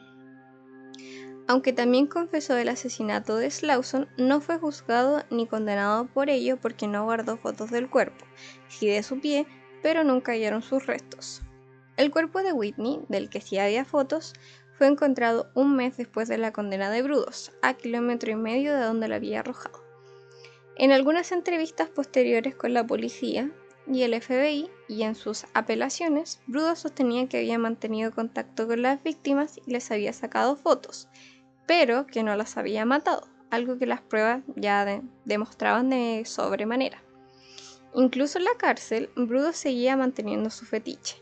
Tenía un sinfín de catálogos de zapatos de mujer en su celda y para ello se las pedía a las principales empresas por carta. Según él, eso era un sustituto de pornografía. Esto también se ve reflejado en la serie Mindhunter, que cuenta la historia real de las entrevistas a los asesinos en serie más famosos de Estados Unidos, cuando Brudo supuestamente se masturbó con un par de zapatos de taco aguja. Por eso les digo que la tienen que ver. Brudos presentó innumerables recursos de amparo para revertir su condena con defensas cuasi insólitas, como que las fotos de los cadáveres y de las víctimas no eran pruebas de que él había cometido los asesinatos, hasta que en 1995 la Junta de Libertad Condicional le dijo que jamás sería liberado. En las entrevistas con los oficiales del FBI nunca hablaba de los hechos como si los hubiera cometido él, sino que daba evasivas como si fuera otra persona. Y afirmaba que todas las chicas querían ser modelos y habían accedido a sacarse las fotos y luego se habían ido. Incluso llegó a decir que las fotos de los cadáveres no las había sacado él, a pesar de que un par de ellas eran bastante incriminadoras y se veía su cara. Brudos murió en prisión el 28 de marzo del 2006. Al momento de su muerte, el violador, asesino serial y necrófilo era el preso de más tiempo, que más tiempo había estado en el Departamento de Correccionales de Oregon, desde 1969 hasta 2006, y falleció de un cáncer de hígados. John Wayne Gacy. John Wayne Gacy Jr. fue uno de los asesinos en serie más famosos de Estados Unidos y cometió sus crímenes durante la década de los 70. En 1978 fue arrestado y en 1994 ejecutado por la muerte de 33 jóvenes que fueron enterrados en su casa o lanzados al río Des Plains en Illinois. Fue llamado popularmente el payaso asesino porque organizaba fiestas en el vecindario e invitaba a los vecinos a sus barbacoas en su jardín, mientras entretenía a los más jóvenes, curiosamente, donde tenía enterradas a sus víctimas. Como figura de entretenimiento, era conocido como Pogo el payaso. John Wayne Gacy nació en Chicago, Illinois, y era el segundo de tres hijos. Su padre era un machista que siempre le criticaba. Además, era alcohólico, por lo que el pequeño Casey no tuvo una infancia fácil. A los 11 años tuvo un accidente al golpearse la cabeza con un columpio que le provocó un coágulo de sangre en la cabeza que pasó desapercibido hasta los 16 años, cuando comenzó a tener mareos. Durante sus años de instituto, su familia se mudó de lugar en varias ocasiones, lo que causó que tuviera que acudir a distintos centros educativos y se convirtiese en una persona extraña con poca estabilidad emocional. Aún así, y pese a las dificultades, se graduó en gerencia empresarial. Tras una posición de prácticas, en 1964 fue promocionado y transferido a Springfield en Illinois Trabajando allí, conoció a una trabajadora que se convertiría en su mujer, Marlene Myers, y consumaron su matrimonio al año siguiente, en 1965. Los padres de esta, que adquirieron varios locales de la franquicia Kentucky Fried Chickens, le ofrecieron un puesto de gerente en Waterloo, Iowa. Gacy aceptó la opción de irse a trabajar fuera. Viviendo en Waterloo, tuvo dos niños y formó parte de distintas organizaciones caritativas de la zona. Y pese a la estabilidad familiar, los rumores de su homosexualidad pronto se difundieron por su vecindario. Se decía que ésta había realizado proposiciones de tipo íntimo a distintos jóvenes que trabajaban en el restaurante. A pesar de estos rumores, el Jaycees Club lo nombró honorable vicepresidente del Jaycees de Waterloo en 1967. En esa época su vida profesional era perfecta, pero no así su vida personal, en la que rápidamente comenzó a tener serios problemas. Este le fue infiel varias veces a su mujer y comenzó a consumir drogas. Además, construyó una habitación en su sótano donde invitaba a los jóvenes a beber e intentó tener relaciones con algunos de ellos. Pero su idilio con los habitantes de Waterloo pronto llegaría a su fin, pues recibió varias denuncias de los jóvenes que acudían a su sótano. Mark Miller fue el primero que acudió a la policía afirmando que había sido atado y abusado en una de las visitas a la casa del payaso asesino. John Wayne Gacy fue sentenciado a 10 años de cárcel, pero su buen comportamiento le permitió estar en la calle a los 18 meses. Su mujer se divorció de él y nunca más volvió a ver a sus dos hijos.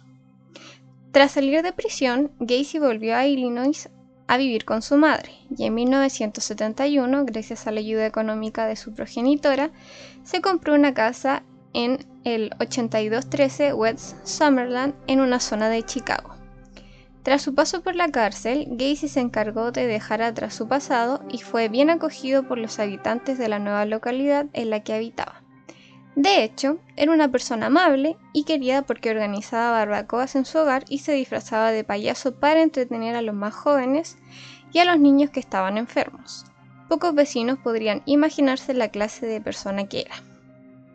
En 1972 se casó con Carolee Hoff, pero su matrimonio se acabó en 1976, puesto que manifestaba que no tenían relaciones íntimas y había descubierto que se daba placer con revistas de adultos de contenido homosexual.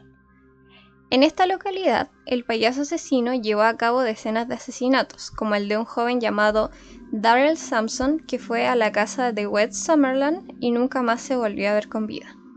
Durante esa década, Gacy continuó abusando, torturando y asesinando a multitud de jóvenes.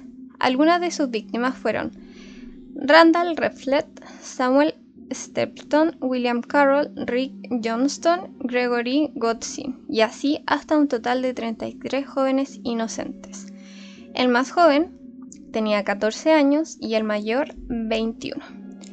Fue a partir de 1977 cuando Gacy comenzó a tener mala fama, sobre todo tras la desaparición de un chico de 19 años. Un joven fue arrestado por conducir su vehículo. El joven que fue detenido afirmaba que el coche se lo había vendido Gacy, a pesar de que Gacy ya había recibido varias denuncias con anterioridad que no habían sido tenidas en cuenta. Todo cambió en 1978, cuando Jeffrey Rignall, de 26 años, le acusó de atacarle con un trapo húmedo de cloroformo.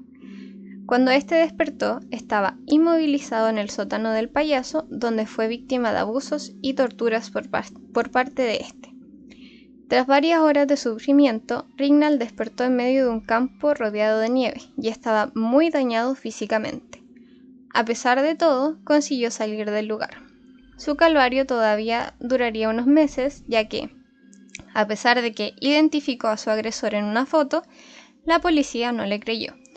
Entonces, contrató a un abogado que solicitó la orden de arresto y a pesar de que Gacy fue investigado, sorprendentemente quedó en libertad. Ahora bien, no tuvo tanta suerte con Robert Piest, su última víctima, ya que dejó varias pistas y no tuvo en cuenta que sus padres le estaban esperando en casa y sabían que su hijo había ido a ver a Gacy. Como su hijo tardaba en regresar, le comenzaron a buscar y contactaron a la policía. Varios agentes fueron a su casa y Gacy no tuvo tiempo de esconder el cadáver del chico al que acababa de estrangular. La policía encontró los cuerpos en su casa y el propio Gacy acabó confesando que había arrojado el resto al río. Fue condenado y ejecutado en mayo de 1994. Este terrorífico caso se convirtió en mucha, tuvo mucha popularidad en Estados Unidos y en la actualidad se estudian en cursos y asignaturas de psicología forense junto a, otros casos como el de Petiso Orejudo o Bet. Por si no lo saben, hay un asesino eh, que se llamaba el Petiso Orejudo porque sus orejas eran muy grandes y hizo cosas realmente horribles que lo voy a dejar para otro especial de asesinos en serie. Bueno, continuando. Los psicólogos han aportado distintas opiniones y explicaciones a la causa de la personalidad de este asesino en serie. Algunos señalan la pobre relación que tenía con su padre que, además de ser alcohólico, le trató muy mal durante su infancia. Otros piensan que el golpe que recibió en la cabeza y los consecuentes desmayos que sufría a partir de los 16 años tuvieron algo que ver con su macabra conducta. Incluso algunos psicoanalistas han sugerido que el asesinato de estos jóvenes era la expresión inconsciente del odio a sí mismo por su propia homosexualidad, condición que nunca llegó a asumir. Tras su muerte, el cerebro de Gacy fue extraído, pero el psiquiatra forense que lo examinó, y pese a las especulaciones de muchos profesionales, no encontró anormalidades que pudieran explicar la conducta violenta de Casey. Este mismo forense afirmó que John Wayne no cumplía con el perfil psicológico característico de un asesino en serie, y la doctora Morrison, que conoció al propio John y que estudió a distintos asesinos, como Ed Gain, en su papel como testigo de psiquiatra en el caso, afirmó que Gacy tenía la estructura emocional de un niño. Y de ahora en adelante voy a hablar de asesinos seriales que yo en lo personal desconocía por completo. Así que pónganse cómodos. Andrei Chikatilo, el destripador rojo. El estremecedor caso de Andrei Chikatilo tuvo como punto de partida una de las historias que su madre le contó cuando era niño. Su hermano mayor, Stefan, fue raptado por unos campesinos que lo desollaron y acabaron comiéndoselo. No fue un hecho aislado, ya que por aquel entonces, la década de los años 30, en Ucrania, el secuestro y asesinato de jóvenes era lo más común debido a la falta de alimentos. El canibalismo era una práctica habitual. Aquel cóctel sanguinario generó en Andrei un miedo continuo a sufrir las mismas vejaciones que su hermano aunque con los años este temor se transformó en una necesidad de disfrutar con el dolor ajeno. Pese a sus problemas de disfunción sexual, provocar sufrimiento en niños y adolescentes le excitaba. Durante casi 20 años, el carnicero de Rostov campó a sus anchas en la antigua Unión Soviética y se convirtió en el peor asesino en serie del país. El 16 de octubre de 1936, en plena época stalinista nacía Andrei Romanov Chikatilo. Eran tiempos trágicos en los que la guerra hacía estragos y millones de personas morían. El recuerdo de la visión de los cadáveres apilados en su pequeña localidad natal, Yablochone, Ucrania, marcó la mentalidad de este despiadado criminal. Al fin y al cabo, durante años convivió con la muerte, entre leyendas macabras y admirando una infundada violencia. Pero su, su carácter introvertido e inseguro, temeroso de todo lo que le rodeaba, también contribuyó este despertar que llevaba dentro. Los complejos le atormentaban. En el colegio, sus compañeros se burlaban de él por ser un miope sin gafas. Al no ver bien, era muy patoso mientras él se limitaba a aguantar todo esto. Aquella actitud tan pasiva y asustadiza enfadaba aún más a sus compañeros que le insultaban, le bajaban los pantalones y le bofetaban hasta que caía al suelo. Todo ese acoso fue minando su dignidad, aumentando su timidez hacia las mujeres y, por tanto, reduciendo sus posibles experiencias sexuales. Algunos testimonios apuntan a que su primera eyaculación no fue durante el acto sexual, sino tras abrazar a una chica durante unos segundos. Cuando se corrió la voz de lo sucedido, todo el mundo comenzó a burlarse de él. Se cree que aquello fue la gota que colmó el vaso. Había despertado el instinto asesino. Su paso obligatorio por el ejército ruso no disminuyó su aberrante necesidad de boyerismo ni impidió que acabase casándose con una de las amigas de su hermana. Durante su matrimonio se mostró como un hombre trabajador, educado, tranquilo, sosegado y cariñoso. Jamás discutió ni con su mujer ni con sus hijos, todo lo contrario.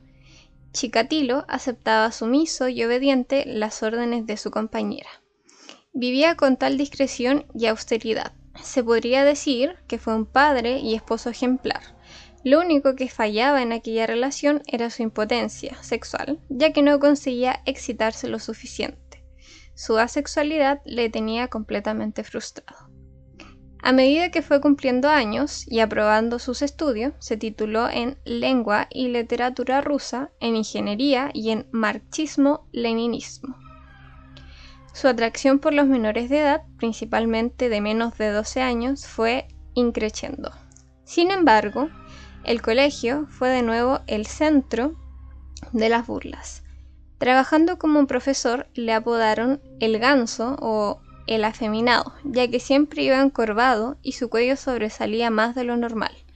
Algunas alumnas recuerdan cómo le pillaban casi siempre masturbándose en sus dormitorios cuando se estaban cambiando de ropa pasó de cohibirse a desinhibirse. Llegó el invierno de 1978 y con él se desataron los primeros crímenes. La cadena de asesinatos empezó con una niña de 9 años a la que Chikatilo convenció para que la acompañase a una cabaña en las afueras de la ciudad. La pequeña accedió sin dudar, dado el carácter afable del profesor. Una vez dentro, empezó a desnudarla salvajemente. Durante el forcejeo, la niña se hirió el brazo y, al ver la sangre, Andrei tuvo una erección.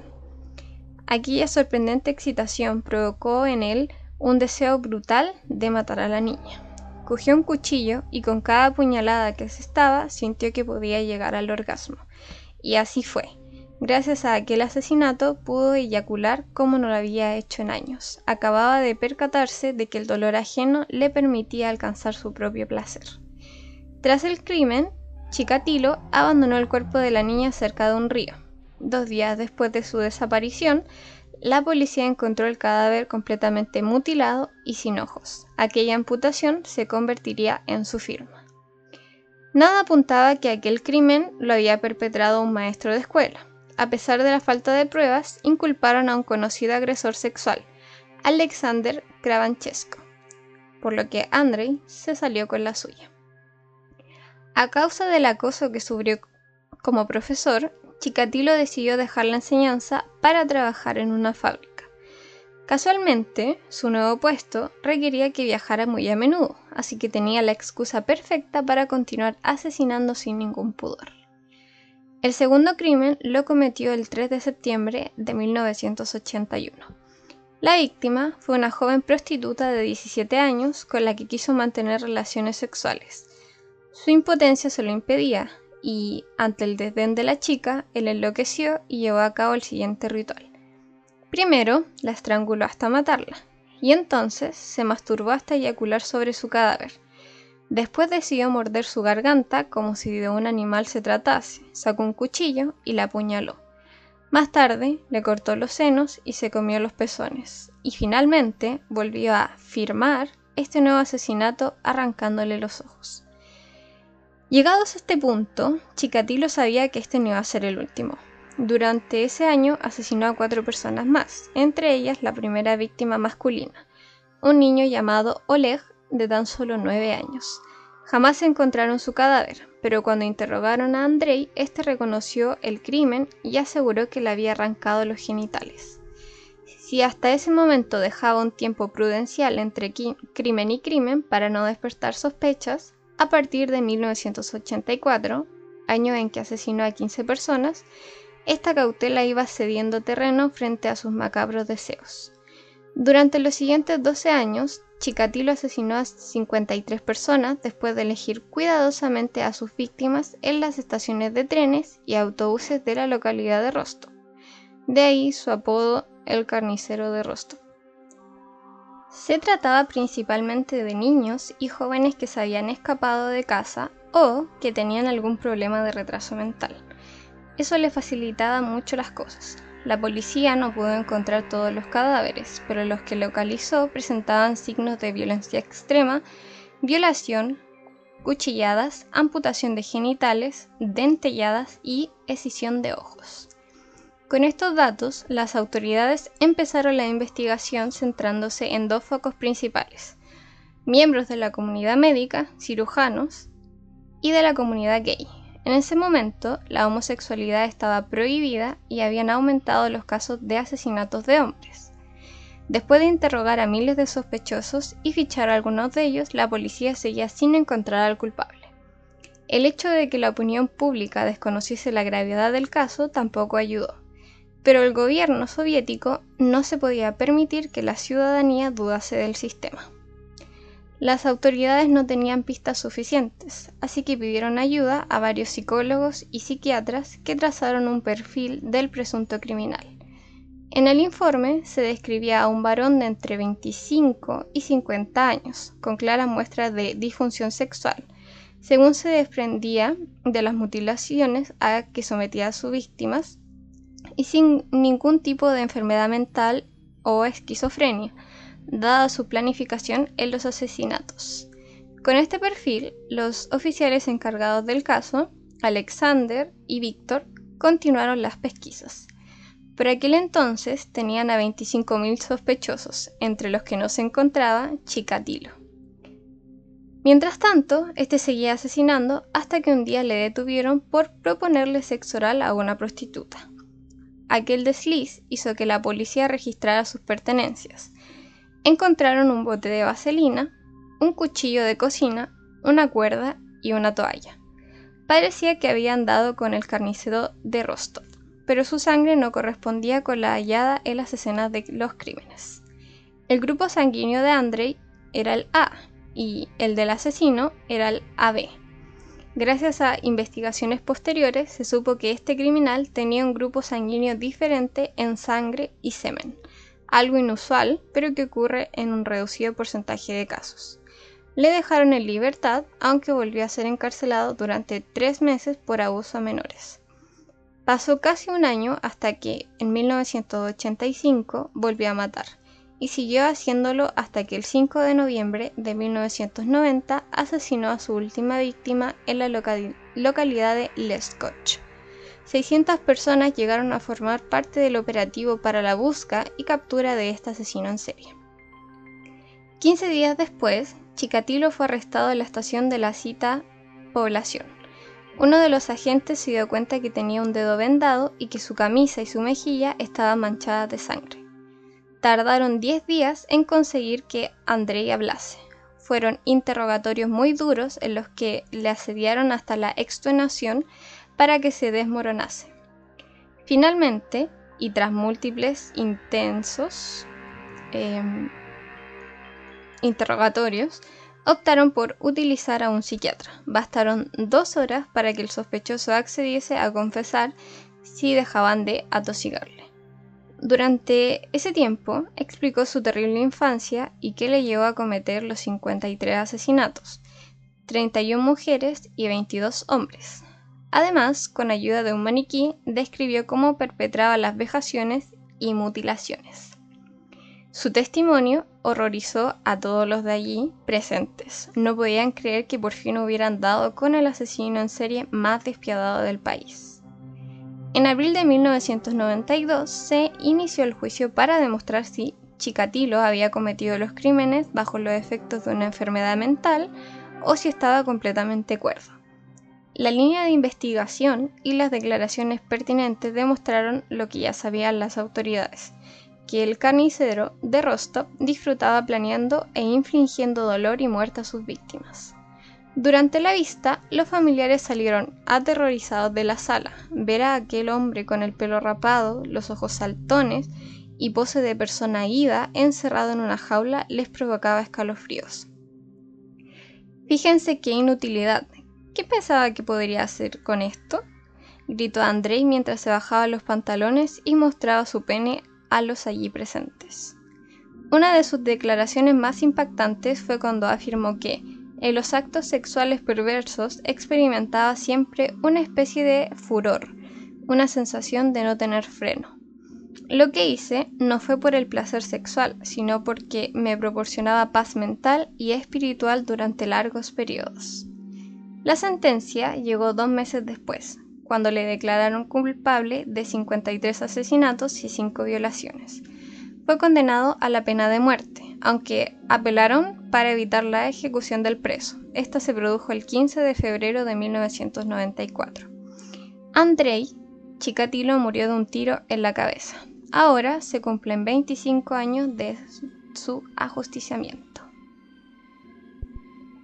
Dorotea Puente Dorotea Helen Gray, más conocida como Dorotea Puente, nació el 9 de enero de 1929 en California, en el seno de una familia trabajadora. Sus padres, Trudy y Jessie, eran recolectores de algodón, pero murieron cuando ella era tan solo una niña, el padre de tuberculosis y su madre en un accidente de moto. Con nueve años, Dorotea fue enviada a un orfanato donde sufrió toda clase de abusos sexuales para, después, vivir con unos familiares en Fresno. Su infancia estuvo marcada por la tragedia y también por las mentiras. De hecho, con los años se convirtió en una mentirosa empedernida. que utilizaba sus invenciones para conseguir sus propósitos, especialmente los económicos. Dorotea se casó cuatro veces. La primera, a los 16 años, con el soldado Fred McFaul, a quien contó numerosas mentiras sobre su pasado. Llegó a decirle que a los 13 vivió la marcha de la muerte de Batán y el bombardeo de Hiroshima, que era hermana del embajador de Suecia o que era muy amiga de la actriz Rita Hayworth. Con los años, McFaul descubrió que todo fue una falacia. El matrimonio tuvo dos hijas, pero Dorotea jamás quiso hacerse cargo de ellas. A una la entregó en adopción y a la otra la envió con unos parientes a Sacramento. A finales de 1948, su esposo la abandonó y, ante tal humillación, la mujer hizo creer a sus allegados que el hombre había muerto de un paro cardíaco. En 1960, Dorotea se enfrentó a su primer problema con la justicia. La arrestaron por dirigir un prostíbulo. Pasó 90 días en la cárcel del condado de Sacramento. Una vez puesta en libertad, volvió a prisión 90 días más por vagabundear. A su salida, comenzó a trabajar como auxiliar de enfermería y cuidadora de personas discapacitadas y ancianos. Fue aquí cuando inició su etapa delictiva administrando de forma fraudulenta las pensiones de sus víctimas. En este tiempo, contrajo segundas nupcias con el sueco Axel Johansen, del que se divorció por malos tratos en 1966. Poco después se casó con Roberto Puente, 19 años más joven que ella, y del que tomó su apellido en Ciudad de México. Tras dos años desposados, Dorotea se separó y puso en marcha la denominada Casa de la Muerte, una especie de pensión de tres plantas y 16 habitaciones ubicada en el 2100 F Street en Sacramento. En la época que estuvo soltera y hasta su última boda con Pedro Montalvo en 1976, Dorotea se pasó los días regentando distintos bares en busca de hombres mayores a los que estafar. Primero los conquistaba para, posteriormente, falsificar sus firmas y robarles la mayor cantidad de dinero posible. Después de varias denuncias, Dorotea fue acusada de 34 delitos de fraude y puesta en libertad condicional tras dos años y medio de condena. En su vuelta a la pensión, la mujer comenzó a recibir a huéspedes de edad avanzada o con problemas psicológicos. Se mostraba amable y generosa, pero a veces sacaba su lado más tacaño y posesivo. Quienes osaban enfrentarse a Dorotea por sus artimañas financieras terminaban enterrados en el jardín. De hecho, los vecinos recordaban como Puente era de lo más protectora con su césped, hasta el punto de que si alguien se atrevía a caminar sobre él, acababa maldiciéndolo con un lenguaje que haría sonrojar hasta un marinero. Había un muy buen motivo. Bajo la tierra ocultaba los cuerpos de sus inquilinos. Una de las primeras víctimas fue Ruth Monroe, amiga de Dorotea, que en abril de 1982 falleció por sobredosis de codeína y paracetamol. La policía creyó a Puente cuando alegó que la mujer padecía de depresión por la enfermedad terminal de su marido. Nadie puso en duda su versión y lo trataron como un suicidio. Una pensionista, Malcolm Mackenzie, a quien Dorotea conquistó en una de sus salidas, la acusó de drogarle y robarle y fue sentenciada a cinco años de prisión, pero ni la cárcel impidió que la criminal parase de delinquir. Durante su encierro hizo amistad con un septuagenario, Everson Gilmore, con quien emprendió una relación sentimental que continuó una vez que ella fue libre. Entretanto, los huéspedes iban registrando en la pensión y algunos de ellos desapareciendo misteriosamente. Dorothy Miller, de 64 años, tenía problemas con el alcohol y fue encontrada con los brazos pegados al pecho con cinta adhesiva. Benjamin Fink, un alcohólico de 55 años, tan solo portaba unos calzoncillos a rayas. Betty Palmer, de 78 años, fue enterrada en camisón sin cabeza ni manos. Leona Carpenter, también de 78, fue vista por última vez agonizando en el sofá del inmueble, y la policía encontró el hueso de su pierna sepultado en el jardín. La denominada abuela asesina también mató a James Gallop, de 62 años, y a Vera Faye Martin, de 64 años. El reloj de esta última seguía funcionando tras exhumarla. No fueron las únicas víctimas de las que se, se deshizo Dorotea Puente. Gracias a Ismael Flores, al que contrató como personal de mantenimiento, pudo librarse de Everson Gilmore en noviembre de 1985. Le mandó a construir una caja de madera de 1,80 m por 90 con la excusa de guardar libros y otros artículos. Después le pidió que la acompañase hasta un almacén para depositarla, pero durante el camino le ordenó que tirase el arcón en el río al lado de un vertedero. Flores obedeció sin rechistar. El primero de enero de 1986, un pescador encontró la caja con un cadáver dentro. Era la última pareja sentimental de Dorotea Puente, pero debido al estado de descomposición, los forenses no lograron identificarlo hasta pasado tres años, tiempo que la mujer aprovechó para hacer creer a la familia de Gilmore que seguía vivo aunque enfermo. Hasta 1988, los servicios sociales de Sacramento confiaron absolutamente en la labor desempeñada por Dorotea Puente con algunos de los casos más difíciles. La asistente social Peggy Nickerson fue una de las que más huéspedes le proporcionó en esos años. Un total de 19 personas pasaron por la pensión del horror sin conocer las verdaderas intenciones de su dueño, apropiarse de sus pensiones. En cuanto llegaba el correo, Dorotea lo incautaba evitando que sus receptores dispusieran de dicha documentación. A partir de ahí, falsificaba su firma, sacaba dinero de los bancos, cobraba cheques y, si alguien la descubría y osaba enfrentarse, lo asesinaba.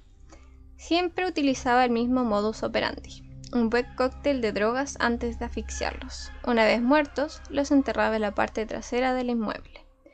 Fue en mayo de 1988 cuando los vecinos comenzaron a quejarse más insistentemente del olor que emanaba de la pensión de Puente. No podíamos soportarlo, recordó uno de los residentes. Había un olor desagradable en el aire y muchas moscas por la zona, aseguraban. La anciana siempre justificaba el hedor atribuyéndolo a restos de pescado o a un problema de cañerías. A esto se sumó que Álvaro, al que todos conocían como jefe, desapareció de un día para otro. Puente explicó que decidió regresar a México, pero nada más lejos de la realidad. En cuanto al hombre, hizo arreglos en el jardín cubriéndolo con una losa de cemento, nadie lo volvió a ver. Era el mes de agosto. El 7 de noviembre, después de la denuncia del asistente social de Álvaro, la policía se personó en la casa de huéspedes de Puente para hablar con Montoya. Tras las elocuentes explicaciones de la dueña sobre su paradero, los agentes se marcharon. Pero cinco días después, regresaron para registrar la casa. Un residente confesó haber mentido por orden de Dorotea. Esta estaba ocultando algo. La mañana del 11 de noviembre, el detective John, junto con varios policías, inspeccionaron la pensión. Mientras que en el interior no encontraron nada, en el exterior se percataron de que la tierra estaba removida. Cabrera cavó en el terreno, tiró de algo que creyó una raíz de árbol, pero se trataba de un hueso humano. Era la pierna de Leona Carpenter. Durante las siguientes horas hallaron carne seca, pedazos de tela y un total de siete cadáveres. Puente se mostró tan sorprendida y en shock ante los hallazgos que en un primer momento la policía no la encontró sospechosa. Tanto es así que, con la excusa de salir a comprar café, Dorotea emprendió una rápida huida. Lo hizo a Los Ángeles, donde trató de captar a una nueva víctima, Charles Wilkes. El hombre, un jubilado al que conoció en un bar, entabló conversación con una tal Donna Johansson. Dorotea Puente cambió su identidad para pasar desapercibida. Después de dos horas de charla, la pareja quedó en verse al día siguiente, pero cuando Wilnes regresó a casa y puso la televisión, se dio de bruces con la cara de la supuesta Donna. La mujer era una peligrosa asesina en serie en busca y captura. Una vez detenida y de regreso a Sacramento, Dorotea hizo sus primeras declaraciones negando su participación en los crímenes. Cobré cheques, sí, pero nunca maté a nadie. Solía ser una buena persona. Espetó a un periodista que hacía guardia en la calle. Sin embargo, las pruebas indicaban lo contrario. El examen post-mortem a los cadáveres reveló que las víctimas tenían gran concentración de flurazepam en sangre, además de las huellas del asesino. Por no mencionar el, el, cobro de más de 60 cheques pertenecientes a los huéspedes una vez fallecidos. Puente tenía un claro móvil económico para perpetrar estos asesinatos seriales. El 25 de abril de 1990 se inició la instrucción del caso.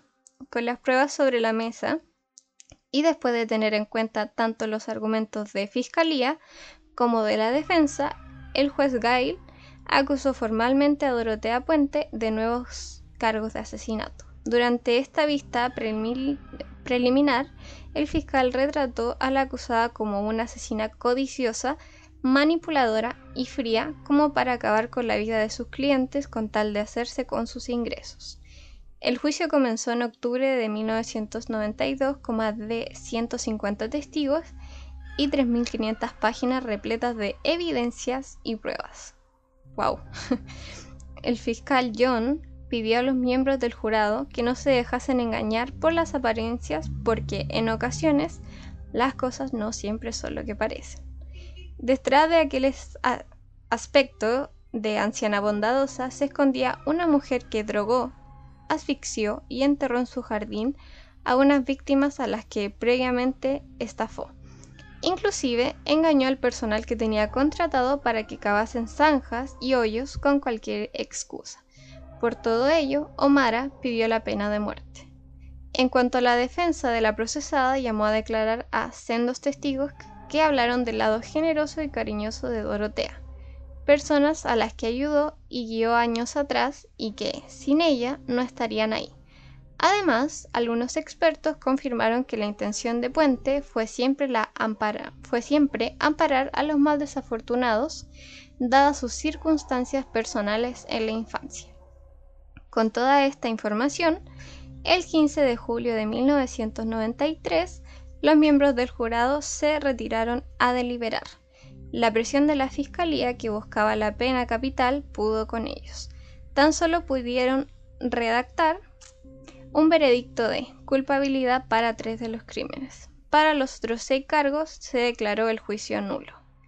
El 11 de diciembre, el magistrado Virga dictó sentencia y condenó a Dorotea Puente a cadena perpetua sin posibilidad de libertad condicional.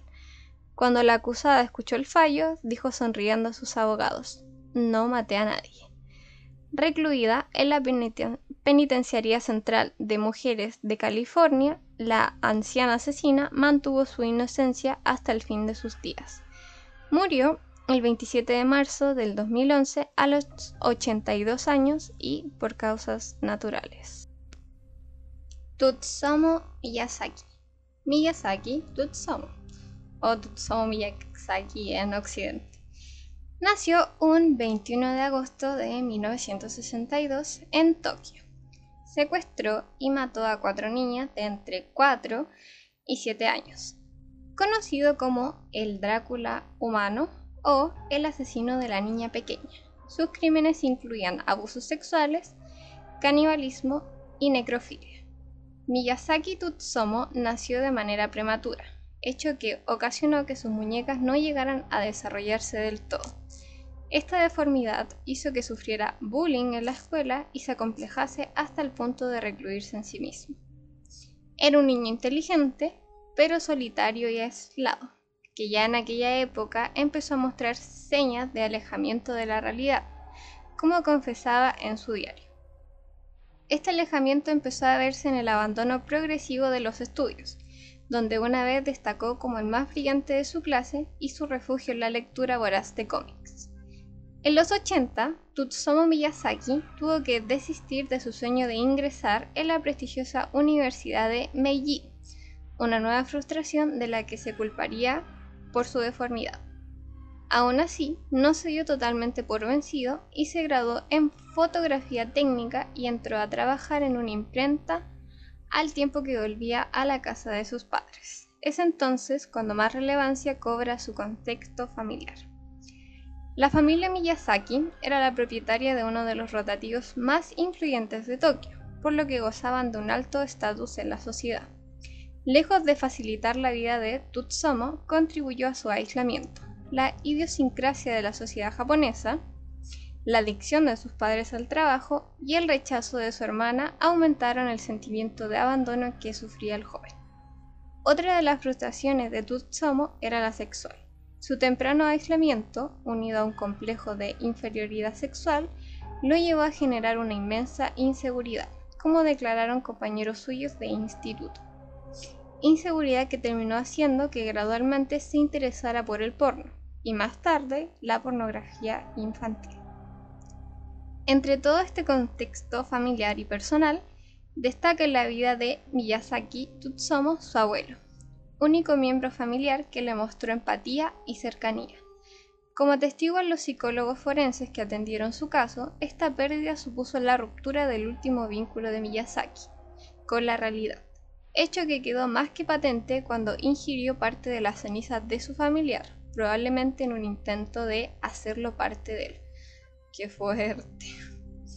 Por entonces, la relación de Tutsumo con el resto de la familia Miyazaki había dado un giro alarmante hacia la violencia, llegando a molestar sexualmente a su hermana y agredirlas a ella y a su madre. Aún así, nada hacía pensar que Miyazaki Tutsumo hubiera terminado cayendo definitivamente en una conducta psicopática. Era un buen empleado y, de puertas hacia afuera, una persona amable. Nos encontrábamos ya, sin embargo, ante un sociópata consumado. Tres meses después de la muerte de su abuelo, Miyazaki raptó a Mari una niña de cuatro años, la metió en su coche y la asesinó debajo de un puente. Tras cometer el crimen, abusó sexualmente de su cadáver. Con esta primera niña inició el que sería su modus operandi, engañar a niñas que estaban solas para que se subieran en su coche para después estrangularlas, mutilarlas y abusar de ellas. En ocasiones también fotografiaba a sus víctimas. En apenas un año asesinó a otras tres niñas de entre 4 y 7 años utilizando el mismo ritual, en el que resultó ser su último crimen. En junio del 89, Miyazaki se llevó por primera vez el cuerpo en lugar de abandonarlo y durante los dos días siguientes se dedicó a masturbarse y grabarlo en video. Cuando el olor se hizo más intenso, el asesino cortó la cabeza y las manos de la niña, bebió su sangre, de ahí el apodo de Drácula, y comió parte de una de sus manos. Por miedo a ser arrestado, Miyazaki finalmente decidió quemar todo rastro. Durante la investigación se descubrió que todas las familias de las víctimas tenían algo en común habían recibido llamadas telefónicas en las que nadie contestaba al otro lado de la línea. El padre de una de las niñas además recibió una caja con restos humanos calcinados, 10 dientes de leche y parte de la ropa de su hija. Años después, un grupo de psiquiatras determinaría que este asesino sufrió un desorden de personalidad múltiple y esquizofrenia paranoide, aunque era perfectamente consciente de la gravedad de sus crímenes. Miyazaki era un psicópata emocional, caracterizado por sus inseguridades y baja autoestima, cuyos actos criminales castigaban y acababan con sus víctimas, además de saciar su apetito sexual en un intento de borrar su propia imagen de niño, una imagen traumática con la que seguía obsesionado años más tarde. La policía japonesa estaba alerta de la desaparición de las niñas, aunque en un principio no se hallaban conexión entre las desapariciones. El 23 de julio de 1989 fue arrestado tras haber intentado asesinar a dos hermanas. La mayor consiguió escapar y avisar a su padre, quien al llegar al lugar se enfrentó a él. Miyazaki escapó, pero la policía le capturó minutos más tarde. Miyazaki, que confesó los crímenes, fue sentenciado a pena de muerte en la horca poco después de su captura. Su padre, que no quiso hacerse cargo del pago y de su defensa legal, se suicidó arrojándose a un río en 1994 y Tutsumo fue ejecutado en el 2008. Ah, y así finaliza este especial de asesinos seriales que salió bastante largo. Bueno, señoras y señores, es bastante difícil decir algo al respecto después de leer todo este tipo de cosas y actos crueles. Creo que lo que he podido apreciar es que la gran mayoría de asesinos han tenido infancias muy difíciles y mucho maltrato psicológico por parte de sus padres. En algunos casos es como muy recurrente el tema de la madre. Y en estos casos también se ha repetido mucho el tema de la esquizofrenia. Y bueno, otra cosa importante es el bullying, por lo que considero que esto podría ser un patrón importante y un gatillante, sin duda.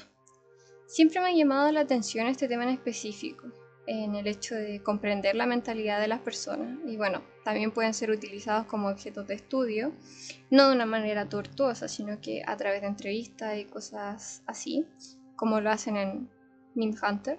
La verdad es que no sé qué opinan, opinan ustedes de esto, no sé si conocían alguno de los casos. Yo en lo personal conocía algunos, pero había otros que desconocía totalmente y debo admitir que me dejaron un poquito perpleja.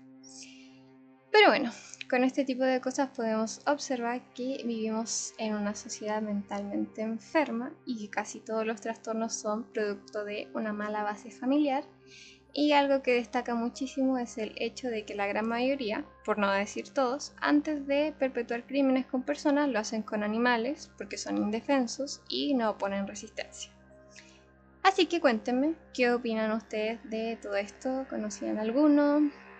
Y también quiero pedir disculpas si en algunas partes me trabé mucho. Es que tanto tiempo sin subir podcast ya como que me dejó fuera de las pistas.